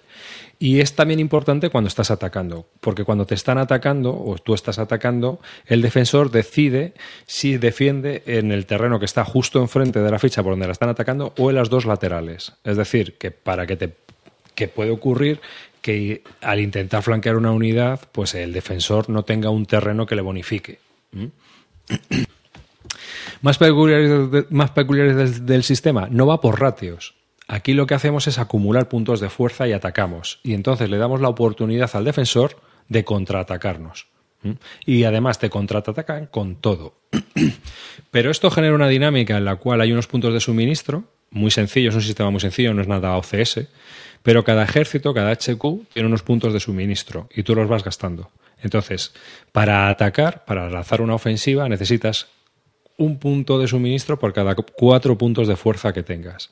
Si no estás atacando con eso, tu fuerza es la mitad. Es decir, si tú, por ejemplo, estás atacando con 24 puntos de fuerza a un hexágono, puedes decidir que en vez de gastar 6 puntos de suministro, pues gastas 3 eh, y el resto atacan a la mitad de fuerza. ¿Mm? Tú, tú, tienes que hacer tus cábalas para ver cómo atacas. Menos la caballería, que la caballería siempre ataca con suministros. Aquí es muy importante la caballería. En la Primera Guerra Mundial, te, para flanquear, eh, eh, anular, hacer bolsas y demás, es súper importante. La caballería se mueve un montón. O sea, es alucinante. Y entonces, una vez que tú atacas, el defensor tiene la oportunidad de contraatacarte. Aquí no hay defensa, no hay nada. Es Primera Guerra Mundial. O sea, te meten un meneo y luego el otro te mete otro meneo más gordo. ¿Y cómo se defiende? Se defiende de una forma muy fácil, porque los defensores solo disparan. Así que lo que sí es cierto es que gastan más suministros. El que defiende gasta un porrón. Cada dos puntos de fuerza gasta un punto de suministro. ¿Mm? O sea que defender cuesta un montón, pero hace el triple de daño. Es decir, que si tú defiendes con 10 puntos de fuerza, le estás metiendo 30 puntos de fuerza al que ataca. Eso obliga al atacante a atacar con una acumulación de fuerzas, que es lo que pasaba realmente, brutal. Y el defensor, mientras tanto, puede intentar aguantar al desgaste. Está muy bien hecho el sistema, porque eh, el tema de los terrenos, el tema de cómo te vas desplazando, los movimientos ferroviarios, por ejemplo, aquí en este escenario de Tannenberg es muy importante el movimiento ferroviario del alemán. El alemán va ganando, eh, digamos que las reglas de cada país es que el alemán tiene unos puntos de, ferrocarril en el cual va, moviendo unidades y divisiones y eso le permite mover divisiones mucho más ágilmente que el ruso. Por lo tanto, le permite que en un turno está en el norte defendiéndose del ejército del primer del segundo ejército o del primero, no me acuerdo quién estaba al norte y el siguiente turno se baja al sur para intentar una ofensiva contra el otro ejército.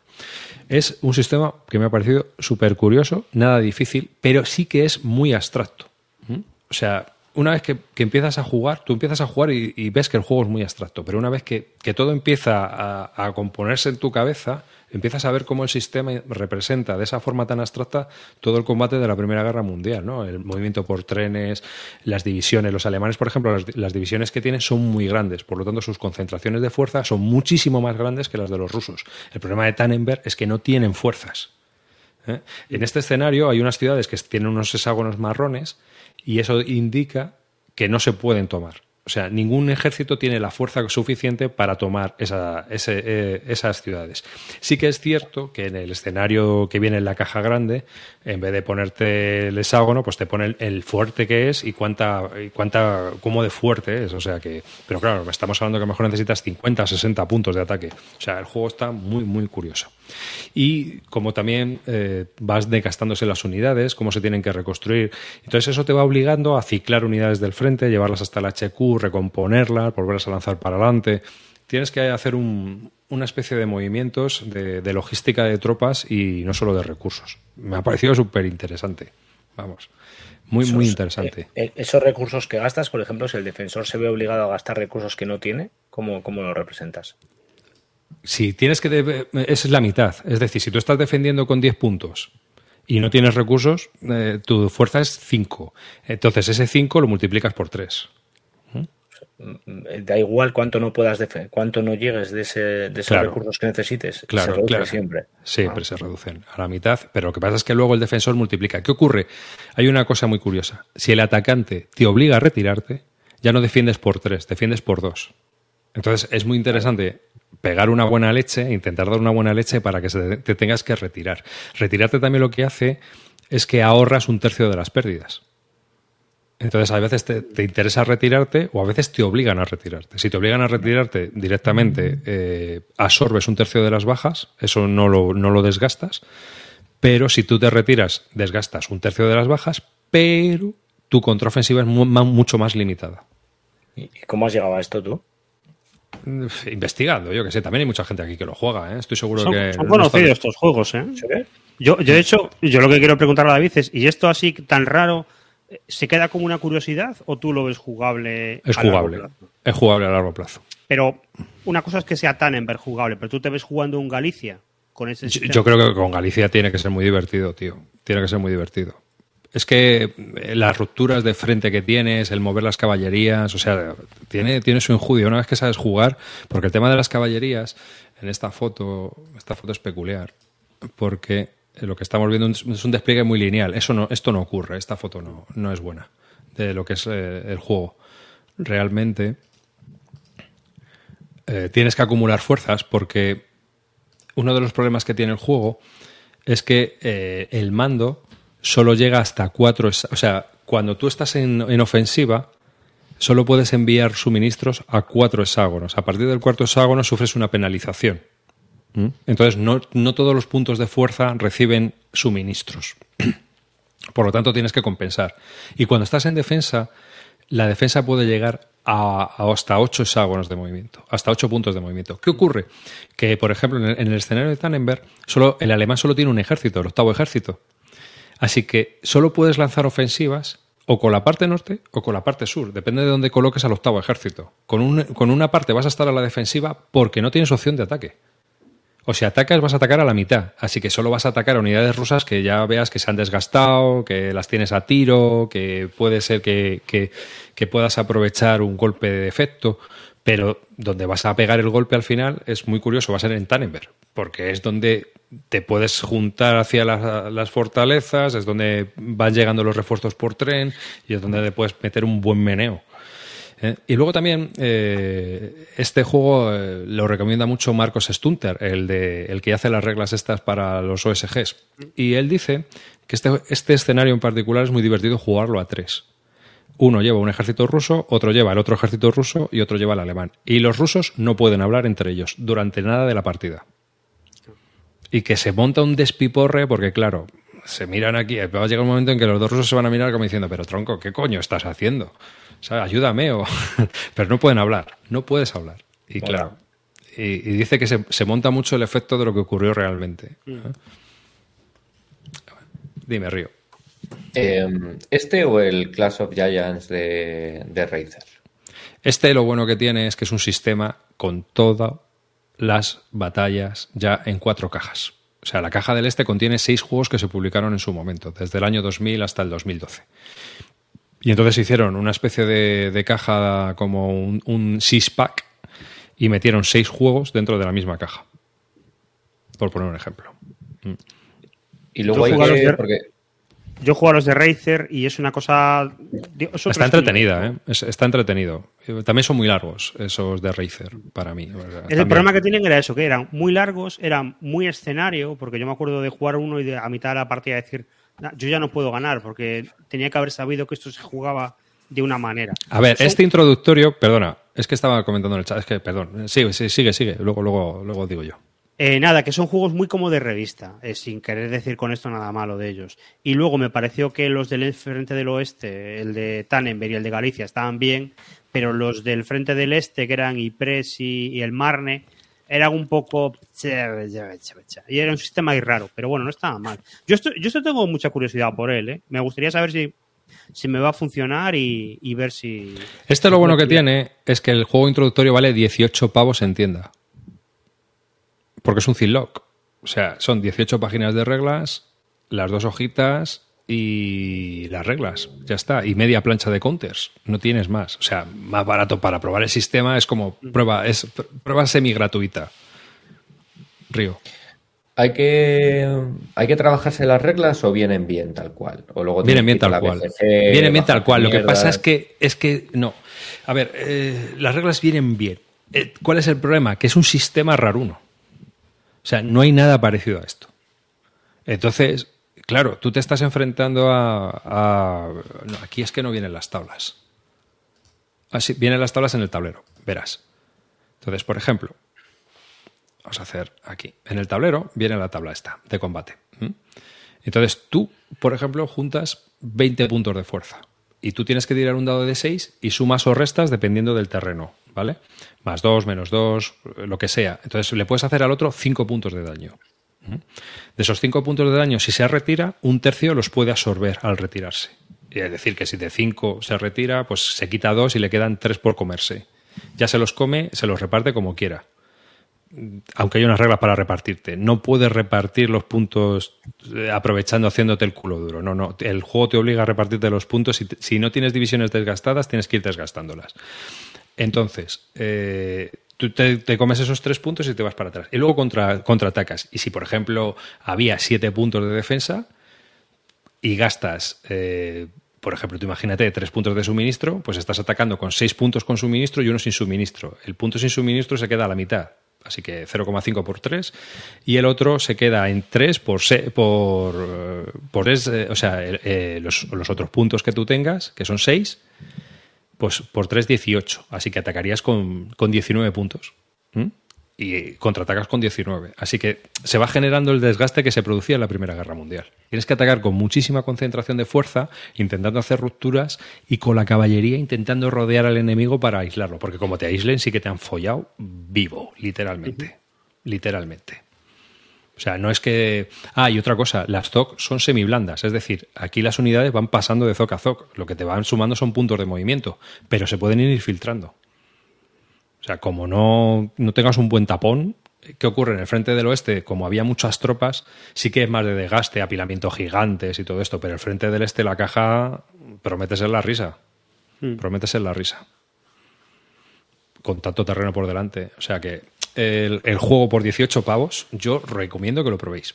Sí, no, es que aparte de Tannenberg luego está eso, Galicia, la ofensiva Brusilov, eso está, a mí eso me... Y luego, por ejemplo, si nos vamos... Eh, si nos vamos al sistema, vamos a ir al sistema, ya que estamos haciendo un pequeño repasito. He jugado dos partidas ¿eh? a, este, al introductorio, ¿eh? para que lo... Dos o tres, no me acuerdo ahora mismo. Ah, vamos allá, por llegar. Bueno, el último que se publicó fue este, el, juego introductorio. Este hombre también quiere sacar las versiones de Guerra Moderna y, Guerra, y Segunda Guerra Mundial con este sistema. Bueno, la gran campaña, que es lo que habías dicho, pero bueno, vamos a ir al frente del este. ah, otra cosa que tiene interesante, y es que eh, a diferencia de los que tienen GMT, que son mucho más complejos, este juego también eh, lo que tiene es que eh, tiene toda la guerra. Es decir, el, frente del este es todas las batallas importantes que hubo desde el 14 al 17, no solo las del 14. O sea, tienes todos los escenarios. ¿Sabes? Entonces, joder, pues está muy guay que eh, tienes la ofensiva Brusilov en, en 1916, el Rumanía, Gorriche Tarnot, Serbia y Galicia y Tannenberg. O sea, es que está guay el juego, la verdad. Te da mucho. Te, preguntan la duración. La duración. Pues, a ver, Tannenberg a mí me ha durado. Es que solitarios, para mí es muy difícil pensar en la duración porque eh, la idea que como un Simon hizo una cosa así, claro, también depende del escenario de lo grande que sea. Pero este Tannenberg a mí me llevo jugando yo solo tres o cuatro horas, por ahí. Y, otra cosa que preguntan, ¿se hace más en calculista de tener que llevar cálculos de, no, a mí suministro y no sé qué, cuántos lleva los puntos? No, eso es que es muy sencillo, muy sencillo. Eh, para mí lo más abstracto es que los ejércitos al final son puntos.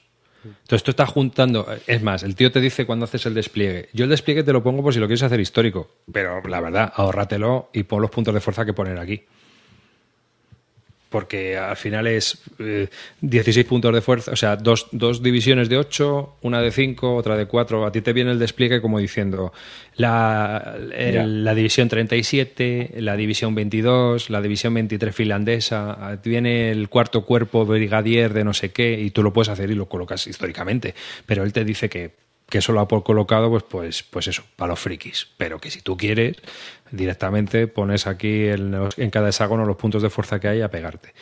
Y realmente lo que a ti te limita es que las fichas, eh, las divisiones, es decir, tú por ejemplo en Tannenberg tienes una división de 9-5, que mueve 5 y pega con 9, pero el resto ya son de 8 o de 5. ¿Sabes? Entonces, eh, según te va bajando la fuerza, te vas quedando sin punch en, el hexágono, porque tú los stacks pueden ser de seis divisiones. Entonces, tú imagínate que tú tienes, logras con el alemán meter seis divisiones de ocho en un hexágono. Meterías una hostia de 48 puntos. ¿Mm? Pero el ruso no puede meter una hostia de 48 puntos desde un hexágono. Como mucho puede meterla de 30 tú fíjate ya la, diferencia de, doctrinas, por decirlo de alguna manera. Y ahí es donde están las diferencias eh, en el juego. Los alemanes pueden acumular tropas y pegarte un ostión de, flipar. Mientras que a los demás les cuesta más acumular tropas para atacar. Eh, por ejemplo. Y aparte de eso, luego en el desgaste los alemanes siguen aguantando mucho más. O sea que es muy euro, como dicen por aquí. Sí. Vas acumulando puntos por todos los lados. Mm. Pero no, o sea, tú sumas, miras la tabla y tiras. Lo que sí se ha hecho, porque es un juego que el problema que tiene es que eh, está pensado para batallas grandes, pero tú imagínate que tienes una unidad con cuatro puntos de fuerza. Pues como ataques en un terreno chungo, eh, eh, vas a hacer entre cero y cero puntos de daño. Entonces han generado una tabla opcional que es distinta y que eh, con unidades de, o sea, con hexágonos en los cuales hay pequeña fuerza, como siempre puedes hacer daño, aunque sea un punto, pero siempre puedes hacer un poco de daño. Y es interesante porque es una alternativa, digamos que han cambiado un poco el algoritmo y lo que han hecho es que las partes bajas, pues eh, sigues teniendo la posibilidad de, hacer daño. El juego es muy interesante para probarlo por 18 pavos. Esa es la, la lo que yo os comento, vamos. Creo que, que es así. Luego, eh, ¿Qué más juegos hay? Pues tienes el frente del oeste. ¿Mm? Está toda la guerra. Está toda la guerra. El frente del italiano y el frente del, este. Río se El italiano tiene que ser una diversión constante. El italiano dicen que es muy estático, pero claro, es que fue muy estático. Eso. ¿Mm? eso. es acumular fuerzas para lanzar un ataque que no sale bien, acumular fuerzas para lanzar otro ataque que no sale bien, y así toda la guerra. Hmm. Claro, eh, si nos vamos, y si mira, si nos vamos al frente del oeste, pues ahí las pilas son tochas. Claro, no, y luego están los frentes otomanos que serán muy distintos, no. A mí me, me, me, destaba mucha curiosidad, pero tenía que haberme hecho con él antes de que hablaras de él, porque ahora ya va a ser imposible. De todas el tío que ha hecho las portadas se podía ver. Estaba pensando si viene, si viene el aviso de peligro de ataque epiléptico, porque si pones cinco portadas seguidas de eso. Y el mapa, mira. Mira tú el ah, Pero luego a mí el mapa, a mí el mapa no me gusta. A mí ¿eh? tampoco. No, no, es muy funcional y funciona muy bien el sistema este, lo de atravesar ríos y todo esto. Aquí, por ejemplo, una cosa, una cosa curiosa que tienes es que los ríos, o sea, tú por el ferrocarril, eh, el río te lo comes, lo único que te quita un punto de o sea, no te quita todo el malus, o sea, no te comes todo el malus por pasar un río, sino que el ferrocarril te facilita el paso, pero te la comes igual, o sea, moverte es jodido, jodido. ¿Y ves que se puede adecuar bien a Segunda Guerra Mundial y Guerra Moderna? Porque me parece mucha diferencia. A mí también, pero dicen que está con la Tercera Guerra Mundial. no sé. Entonces. Aquí, claro, aquí aviones no hay ni, nada de eso, ¿no? No, aquí tienes, eh, aquí tienes infantería, caballería y luego artillería, pero estamos hablando de artillería divisional. Es decir, la artillería normal está concentrada en, en cada una de las fichas de división. Es decir, mira, por ejemplo, aquí tenemos una ficha de artillería, un 3-4 en, la foto, ¿vale? Pero si te das cuenta todo lo de alrededor, casi todo lo demás, estamos hablando de, eh, de eh, unidades de infantería. Como ven los franceses, arriba a la derecha te viene el máximo que pueden juntar en una división, que son seis puntos. Y si nos vamos a los alemanes, pues ves que sus divisiones son de, eh, a ver, de ocho, ¿vale? Pueden ser de hasta ocho, lo cual pues les permite acumular mucha más fuerza. Eso.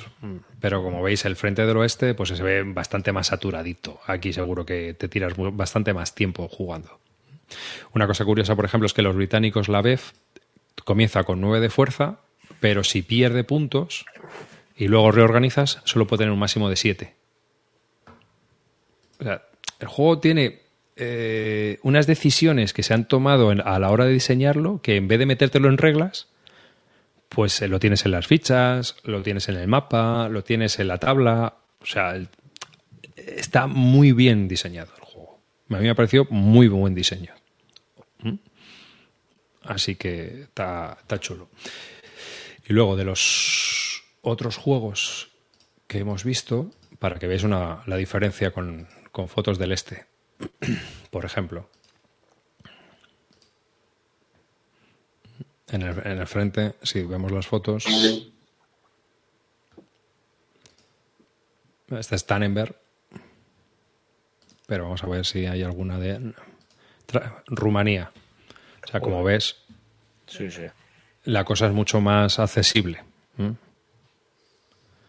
Estamos hablando de unos operacionales de la Primera Guerra Mundial, que la otra alternativa son los de GMT, que son súper duros. Y mucho más, o sea, son más OCS, por decirlo de alguna manera, en cuanto a peso de reglas. Estos tienen 24. Lo único que ya os digo, son raritas. ¿eh? Eh, hacerse con las reglas de esto no es sencillo. En el, en el, sentido de que cambian muchas cosas con respecto. Tienes dudas, tienes que visitar con SeaWorld o, o, BGG para decir, anda, leche, si, si esto es lógico, claro, ahora lo entiendo pero que hay veces que te quedas un poco diciendo, esto de los trenes, por ejemplo, había una discusión sobre si el suministro se llevaba por trenes y contaba con el número de divisiones máximas que se pueden llevar, cosas así, ¿no? Entonces, bueno. ¿Y hay, ¿hay algo de Oriente? Sí, sí, sí, sí, sí. Sí, sí, tienes, el frente turco. Además, el frente turco, una de las cosas curiosas es que Galípoli lo tienes que juntar con otra batalla. no se puede jugar a Galípoli sola. Es que estás cara Gallipoli no. Claro, tienes esto es Galípoli, pero el juego te obliga a que tienes que poner otro mapa y jugar otro de los escenarios junto con Galípoli. ¿Eh? Y, sí, no, tiene, mucho. Claro, no tiene nada. Entonces, bueno, pues tienes Galípoli, pero por ejemplo. Tienes el eh, Cáucaso aquí también. Sí, tienes, el Cáucaso. Palestina. Tienes Palestina, efectivamente. Todo el frente. No, la verdad es que no, no, creo que haya muchos juegos que que en una serie te reflejen casi todo lo que te reflejaste de la Primera Guerra Mundial. Porque lo que estabas diciendo de los juegos de GMT son muy, verdad que son más complejos, pero tienes uno de lo que es en Francia y luego tienes otro de Serbia y ya no hay más. Y el, del este que está agotado. Y porque Gallipoli no es de esa misma serie, me parece, ¿no? Es, otra escala. Es otro, es otro monster. Sí. Entonces tienes el Serbia más Sterbien, el, ¿Cómo se llama el otro? El. Thunder in Days, Thunder in Days y, Thunder in Days.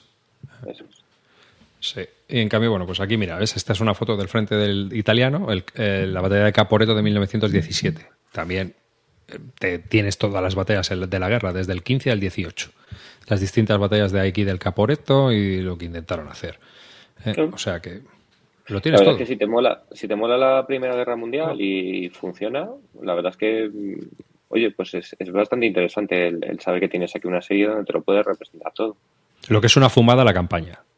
La ah, campaña es una... Al final esto en campaña ya sabemos que no, no funciona. No, además yo creo que ni el autor ha jugado una campaña completa. Lo que hacen ellos es, ya te digo, mezclan mapas. O sea, a lo mejor pues mezclan eh, el oeste con parte del este, ¿sabes? Eh, y digamos sí, se hace, su, escenario ampliado, pero. Sí, sí, es como escenarios ampliados para, pues, pues me llevo mm, tropas desde el oeste al este para intentar, ¿sabes? Para intentar jugar como, hacer un poco el juego que hubo, ¿no? De, de, me llevo tropas de un lado, me las llevo para el otro.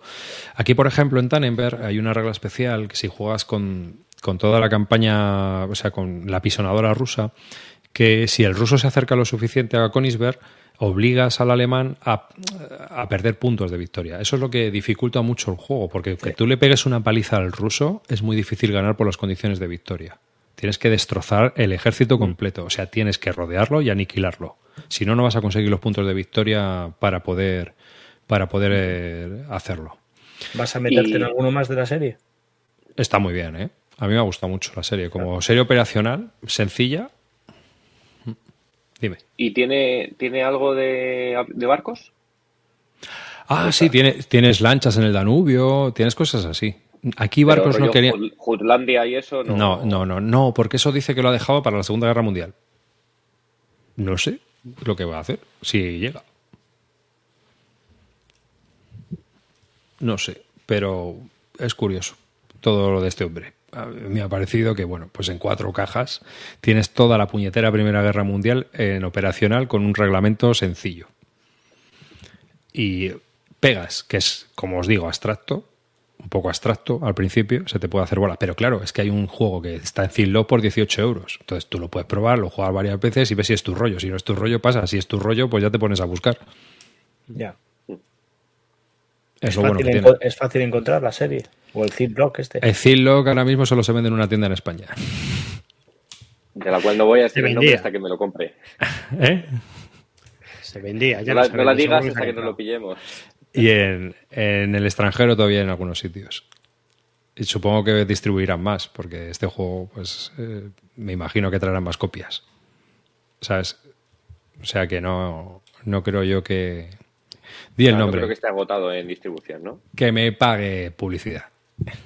No, no creo que esté, no, no está agotado en distribución. Es más, eh, incluso en Estados Unidos se ha vendido en oferta la web de Decision Games. hay gente que se ha pillado las cuatro cajas. Mm, lo ves en el foro de Consigur. Me he pillado las cuatro cajas en la oferta. A ver, con, una caja de este ya tienes suficiente, porque con la caja del este tienes. con la caja del este tienes ya para jugar cinco años, yo creo. Pero bueno, mm, tú imagínate que dices, bueno, pues me cojo la del este y la del oeste. O me cojo la del este y la de los turcos porque son batallas rarunas y, eh, entiendo y entiendo que la única Acid López es este, el introductorio, ¿no? Los otros son mm, cajas. Los otros son cajas, sí. Sí. Los otros son cajas. El tamaño Decision Game. O sea, está, está producido por Decision, aunque la editorial es SPW, pero toda la distribución, la producción y tal se la hace Decision Games. Eh. Muy interesante, ya os digo. Yo creo que como sistema operacional de la Primera Guerra Mundial, muy, muy interesante. Mm, porque es muy accesible. Aunque es duro. Eh, duro por, por, lo distinto, por lo raruno. Así que eso es lo que os comento. No sé si queréis comentar algo vosotros. Estamos ya en etapa final. Yo, yo no he jugado nada, pero tengo una historieta que quiero contar, que ya la conocéis, pero que tengo que contarla. bueno, pues eh, estábamos en mi grupo. ¿Ponemos confesiones? No es confesiones, esto es un, es un desastre. Es moraleja. Una batalleta o algo así. Bueno, ponemos confesiones, ¿no? ¿no? tenía que haberos dicho nada para que veros la cara en directo, pero bueno, lo, lo voy a contar.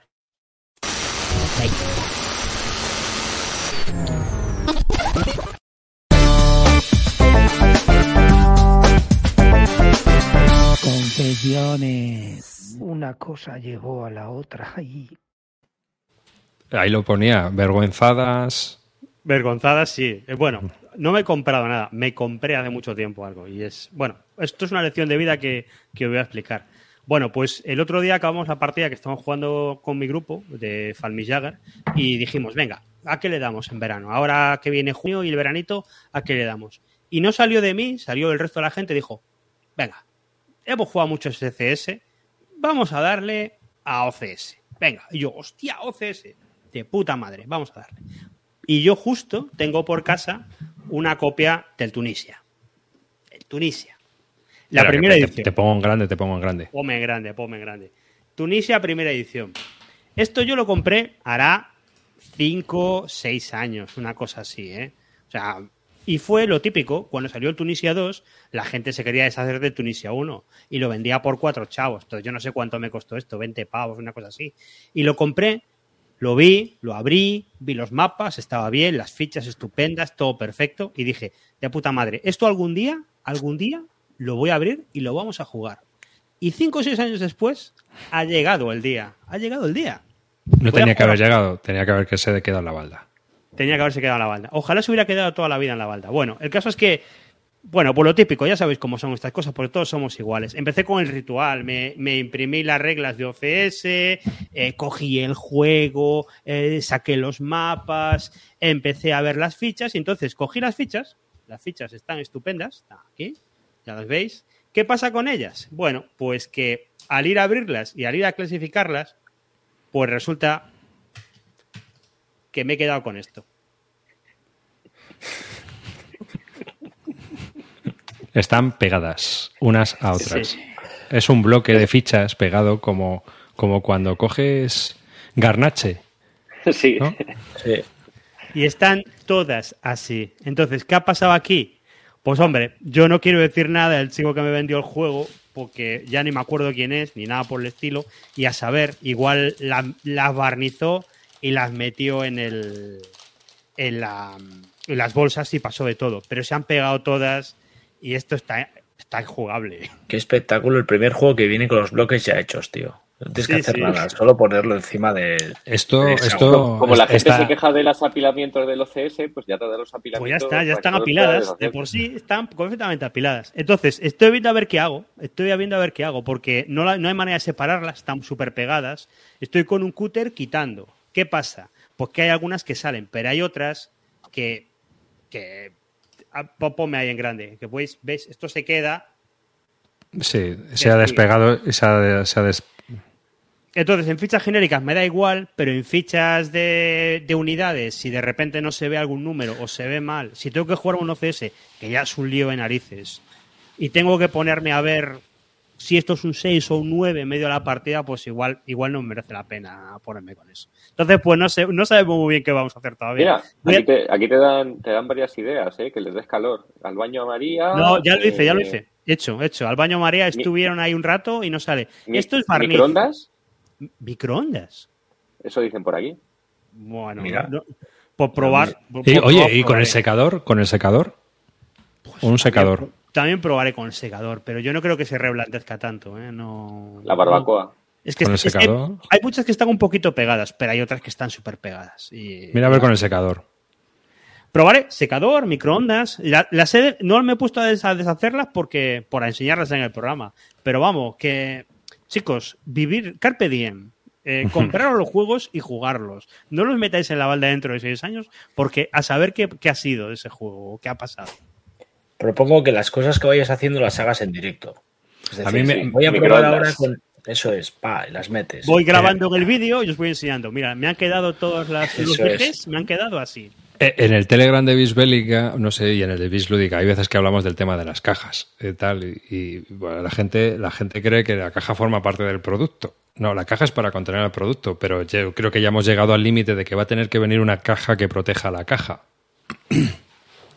Porque no sé, no sé cuánto tiempo lleváis en la afición. Yo llevo muchos años y os puedo decir que las cajas se autodestruyen solas en la balda.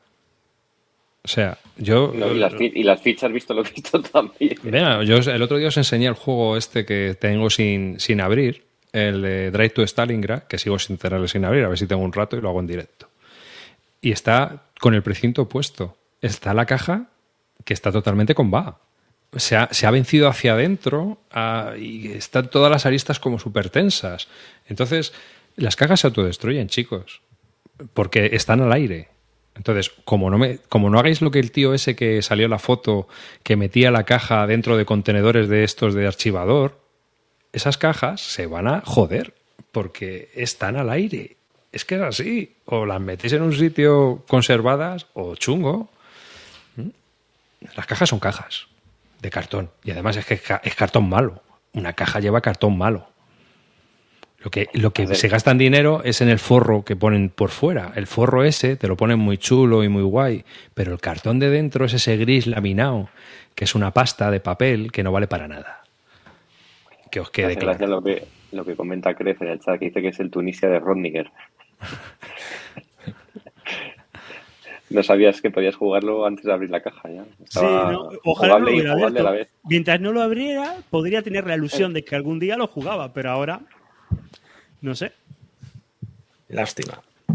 No sé, igual me lo imprimo en print and play o al menos le pongo pegatinas encima, que no sé, no sé qué. Antes de colgar damos los datos de bateador. Ah, sí, perdona, que ¿Eh? se nos olvidaba, dalo, dalo. espera, espera, pongo la web, ¿no? Pon la web. Mira, mientras lo pone vamos diciendo, nos han pasado la organización cómo van. Esto empezó el, el martes a las 9 de la noche la inscripción. Están ya 125 inscritos en las primeras 24 horas y solo quedan 25 plazas. Esto me lo han mandado hoy a las 4 de la tarde, por lo tanto igual todavía quedan menos. Eh, en total se van a juntar unas 200 personas, porque los 125 inscritos son quitando socios del club y gente que de empresas, ¿vale? Porque ya hay empresas a punta pala, creo que tienen 15 empresas y luego a la tarde me han ido dando más datos de más empresas, o sea, hay un montón. Dentro de, estas empresas hay algunas que van a colaborar con, con eventos en las propias jornadas, otras van a aportar juegos incluso para sorteos. Bueno, esto ya se irá sabiendo a medida que vaya avanzando. Eh, va a haber demos de un montón de juegos. Eh, las, las, españolas van a estar muchas de ellas allí ya. Hay también algún eh, diseñador, tanto nacional como extranjero. Por nuestra parte, por parte de, del equipo de, de, la Academy, vamos a hacer ahí el evento final, con lo que yo pretendo ya no, no, no dejar de jugar SL, pero sí dejar de un poco de, eh, lo que es la Academy como tal y que ya que cada uno tire por su lado. Entonces ahí haremos un evento, eh, no sabemos todavía qué forma darle, pero algo haremos. También habrá otro espacio de grandes campañas y, de momento todo lo que están haciendo tiene una pinta de la leche. Esto está en Zaragoza del 4 al 6 de noviembre y en la página web de, batalladores podéis acceder todavía a daros de alta en el propio hotel tendréis eh, las, la convención y el propio alojamiento en el mismo hotel.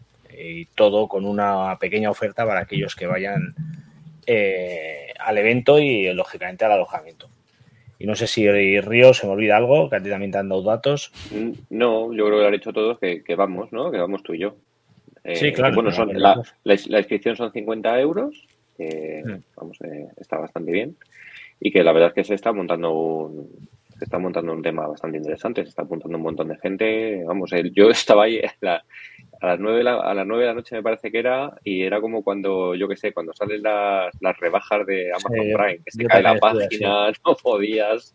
Yo también estoy así. de hecho de, hecho mira lo único que puedo decir así de, de, cosas confirmadas que solo voy a decir de, Multiman porque esto lo hice yo. Hablé con Multiman le comenté que íbamos a hacer las el evento este de grandes o sea de perdón de las campañas de de ASL. También le dije de, grandes campañas porque lo va a hacer Alberto. Y bueno, nos van a echar un cable y se hará, nos van a hacer juegos para darlos allí a todos los que nos escribamos. Entonces, bueno, ya os iremos dando esta información ya cuando la tengamos más aclarada. Pero sí, eh, ahí estaremos Río y, yo. Podrían mandar el Stonewall Jackson Way 2, los hijos de... Mando el mío. Puedo mandar el mío, que está bien.